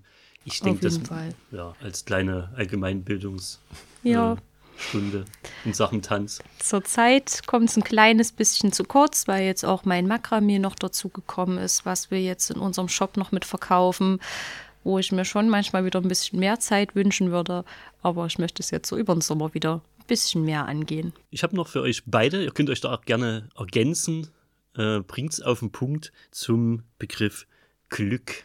Ich glaube, Glück ist jetzt über den Podcast hinweg so ein bisschen durch die Blume schon so gekommen, dass wir beide, also dass ich sie vielleicht schon ein bisschen beeinflusst habe, dass sie sich ihre Glücksfrage selber besser beantworten konnte. Also sie sagt ja gerade eben von Anfang an, aber ich will da jetzt nichts vorwegnehmen eigentlich. Aber ähm, ich denke schon, Glück ist eigentlich nichts, was halt immer Bestand hat oder das immer da ist oder was man selber wahnsinnig krass beeinflussen kann. Also für mich ist es halt jetzt so, um das jetzt mal für mich nur beantworten zu können, ähm, halt so dieses nicht Dar Selbstdarstellung, sondern vielmehr Selbstverwirklichung. Und wenn ich halt Bock habe, in Klammern mich auch selbst darzustellen, dann ist das trotzdem Teil meines Glücks und dann ist es auch okay, wenn ich mich halt in die Öffentlichkeit bewege oder in den Mittelpunkt bewege oder jemand anderes Wissen vermitteln möchte oder meine Erfahrungen vermitteln möchte. Und für mich ist es einfach sehr schön, viele Punkte zu haben, glücklich zu sein. Ich bin glücklich, wenn ich mal an meinem PC wieder spielen kann. Ich bin glücklich, wenn ich mein Buch oder unser Buch sehe. Ich bin glücklich, wenn ich meinen Hund sehe. Ich bin glücklich, wenn meine Freundin von der Arbeit nach Hause kommt. Also irgendwo gibt es viele Punkte, was dazu beiträgt, glücklich zu sein. Und nie ist irgendwie alles immer vorhanden so. Und natürlich gibt es auch schlechte Tage. Aber wenn man jetzt mal darauf hinaus will, man baut ja, also ich, ich weiß nicht, viele denken vielleicht, man baut so im Laufe seines Lebens sein Glück auf und alles ist irgendwann super und man hat ein Haus und einen Hof oder wir haben halt einen LKW und keinen Hof ähm, äh, und sind irgendwo in der Sahara. Natürlich ist das ein großes Ziel. Der Mensch ist in meinen Achten nach, braucht der Mensch immer so eine kleine Karotte vor der Nase. Also das ist genau das, was von Anfang an jetzt wieder ans Ende getritt, von was Linda schon gesagt hat. Man darf alles, aber halt nicht stehen bleiben. Und ich glaube, dann ist halt so diese Selbstverwirklichung und das Glück darin, meiner Meinung nach, auf jeden Fall mit am höchsten oder der, der Wert davon. Mhm. Für mich ist Glück Liebe. Selbstliebe, die ich definitiv noch sehr stark lernen muss, wo ich noch viel vor mir habe an Arbeit. Liebe zu dem, was man tut. Liebe zu den Menschen, die einem wichtig sind. Liebe nach außen ausstreuen, geben in Form von Herzlichkeit, in Form von anderen Menschen einen Mehrwert bieten und so wenig wie möglich böses Blut von sich aus nach außen tragen. Deswegen bin ich der Meinung, Glück ist Liebe. Es ist eigentlich sehr eng miteinander verbunden. Daran erinnere ich dich daran, wenn wir nach Hause fahren und vor dir wieder einer zu stark bremst und dich ausbremst. Beim Autofahren die gehören verflucht, die beim, Leute. Beim also Autofahren also ist, nämlich sie der kleine da hört. Die Liebe auf. Da hört die Liebe auf. Also man kann ja auch nicht immer die ganze Zeit ein perfekt toller und guter und lieber Mensch sein. Das sind wir definitiv ja. alle nicht. Und bei mir ist es definitiv das Autofahrtorrid. Und das ist völlig okay. Ich kenne schon meine Frau, ja. Das scheint so ein Ding zu sein. Ja. Das kann sein. Aber es gehört dazu. Mein Gott, es, ist, es kann nicht jeder in jeder Situation immer einen coolen Kopf bewahren. Oder, nee. ne? Ich meine, auf der Herfahrt haben wir es auch mal wieder erleben dürfen, ne? was vollkommen eskalieren darf. Aber äh, eher zwischen uns in dem Moment autofahrtechnisch, weil ich bin der Schlechteste. Also ich kriege auf jeden Fall den ersten Preis vom schlechtesten Beifahrer der Welt. Und, und den ähm, doppelt. Und den doppelt. mhm. Aber ähm, ja, äh, ganz wichtig ist auch zu sagen nochmal, das hier ist halt, oder dass wir, was wir mit Instagram und mit YouTube und was wir überhaupt machen, auch wenn wir jetzt gerade seit fünf Minuten über Glück reden, ähm, genauso Probleme haben wie jeder andere auch. wir stehen genauso vor der Frage, wie finanzieren wir das Ganze richtig. Äh, zu 100 Prozent wissen wir das nämlich immer noch nicht, äh, die Reise. Wir haben genauso äh, kleinere und größere finanzielle Hindernisse im Alltag. Wir haben andere Hindernisse noch im Alltag, wie jeder andere auch, der sich so verschiedene Sachen stellt. Aber die wichtige, der wichtigste Punkt ist eigentlich in Richtung Glück und von diesem Plan zu gehen, dass man es halt im Kopf erstmal setzt. Also dieses Mindset, wie wir es von Anfang an schon mal gesagt haben, einfach, dass das sich entstehen darf und dass man halt einfach eine Idee hat, wo man hin möchte und dass man das dann halt mehr oder weniger langsam oder schnell halt in Angriff nimmt. Und auch wenn dann irgendwas dazwischen kommt, wie bei uns zum Beispiel dieser Zwischenschritt, nochmal Koffer neu, alles selber machen, dann ist das einfach Teil des Plans. Also mhm. nicht von Anfang an, aber zu dem Zeitpunkt, wo es halt dann einfach sinnvoll ist. Und so muss man dann halt einfach Treppe, Treppenstufe für Treppenstufe weitergehen. In diesem Sinne äh, wünsche ich euch äh, auf jeden Fall auf eurem Weg zum Weg sozusagen ganz viel Kraft, Glück und äh, Erfolg und Durchhaltevermögen. Ich denke, ihr macht das. Ihr habt da, glaube ich, den nötigen kühlen Kopf und die Weitsicht. Ich danke euch auch für eure Offenheit und fürs Gespräch überhaupt. War sehr schön, mit euch zu quatschen. Und an unsere Hörer, äh, ihr habt es gehört, äh, gebt gerne Feedback uns und auch äh, den beiden teilt kräftig den Podcast, auf dass eure äh, Verkäufe auch noch mal ein bisschen angekurbelt werden und mehr Menschen äh, euch kennenlernen. Und ja, vielleicht dann bis bald, irgendwann mal in ferner Zukunft, wenn ihr von einer Reise zurückkehrt oder auch mal wieder zwischendurch, um nochmal ein Feedback einzuholen, wie es so läuft. Es wäre sehr schön, wenn wir nochmal als Update kommen dürfen. Ne, das kann man ja sicherlich auch nochmal machen. Äh, ja, da wünsche ich euch was und bis bald. Macht's gut. Tschüss. Tschüss. Ciao, ciao.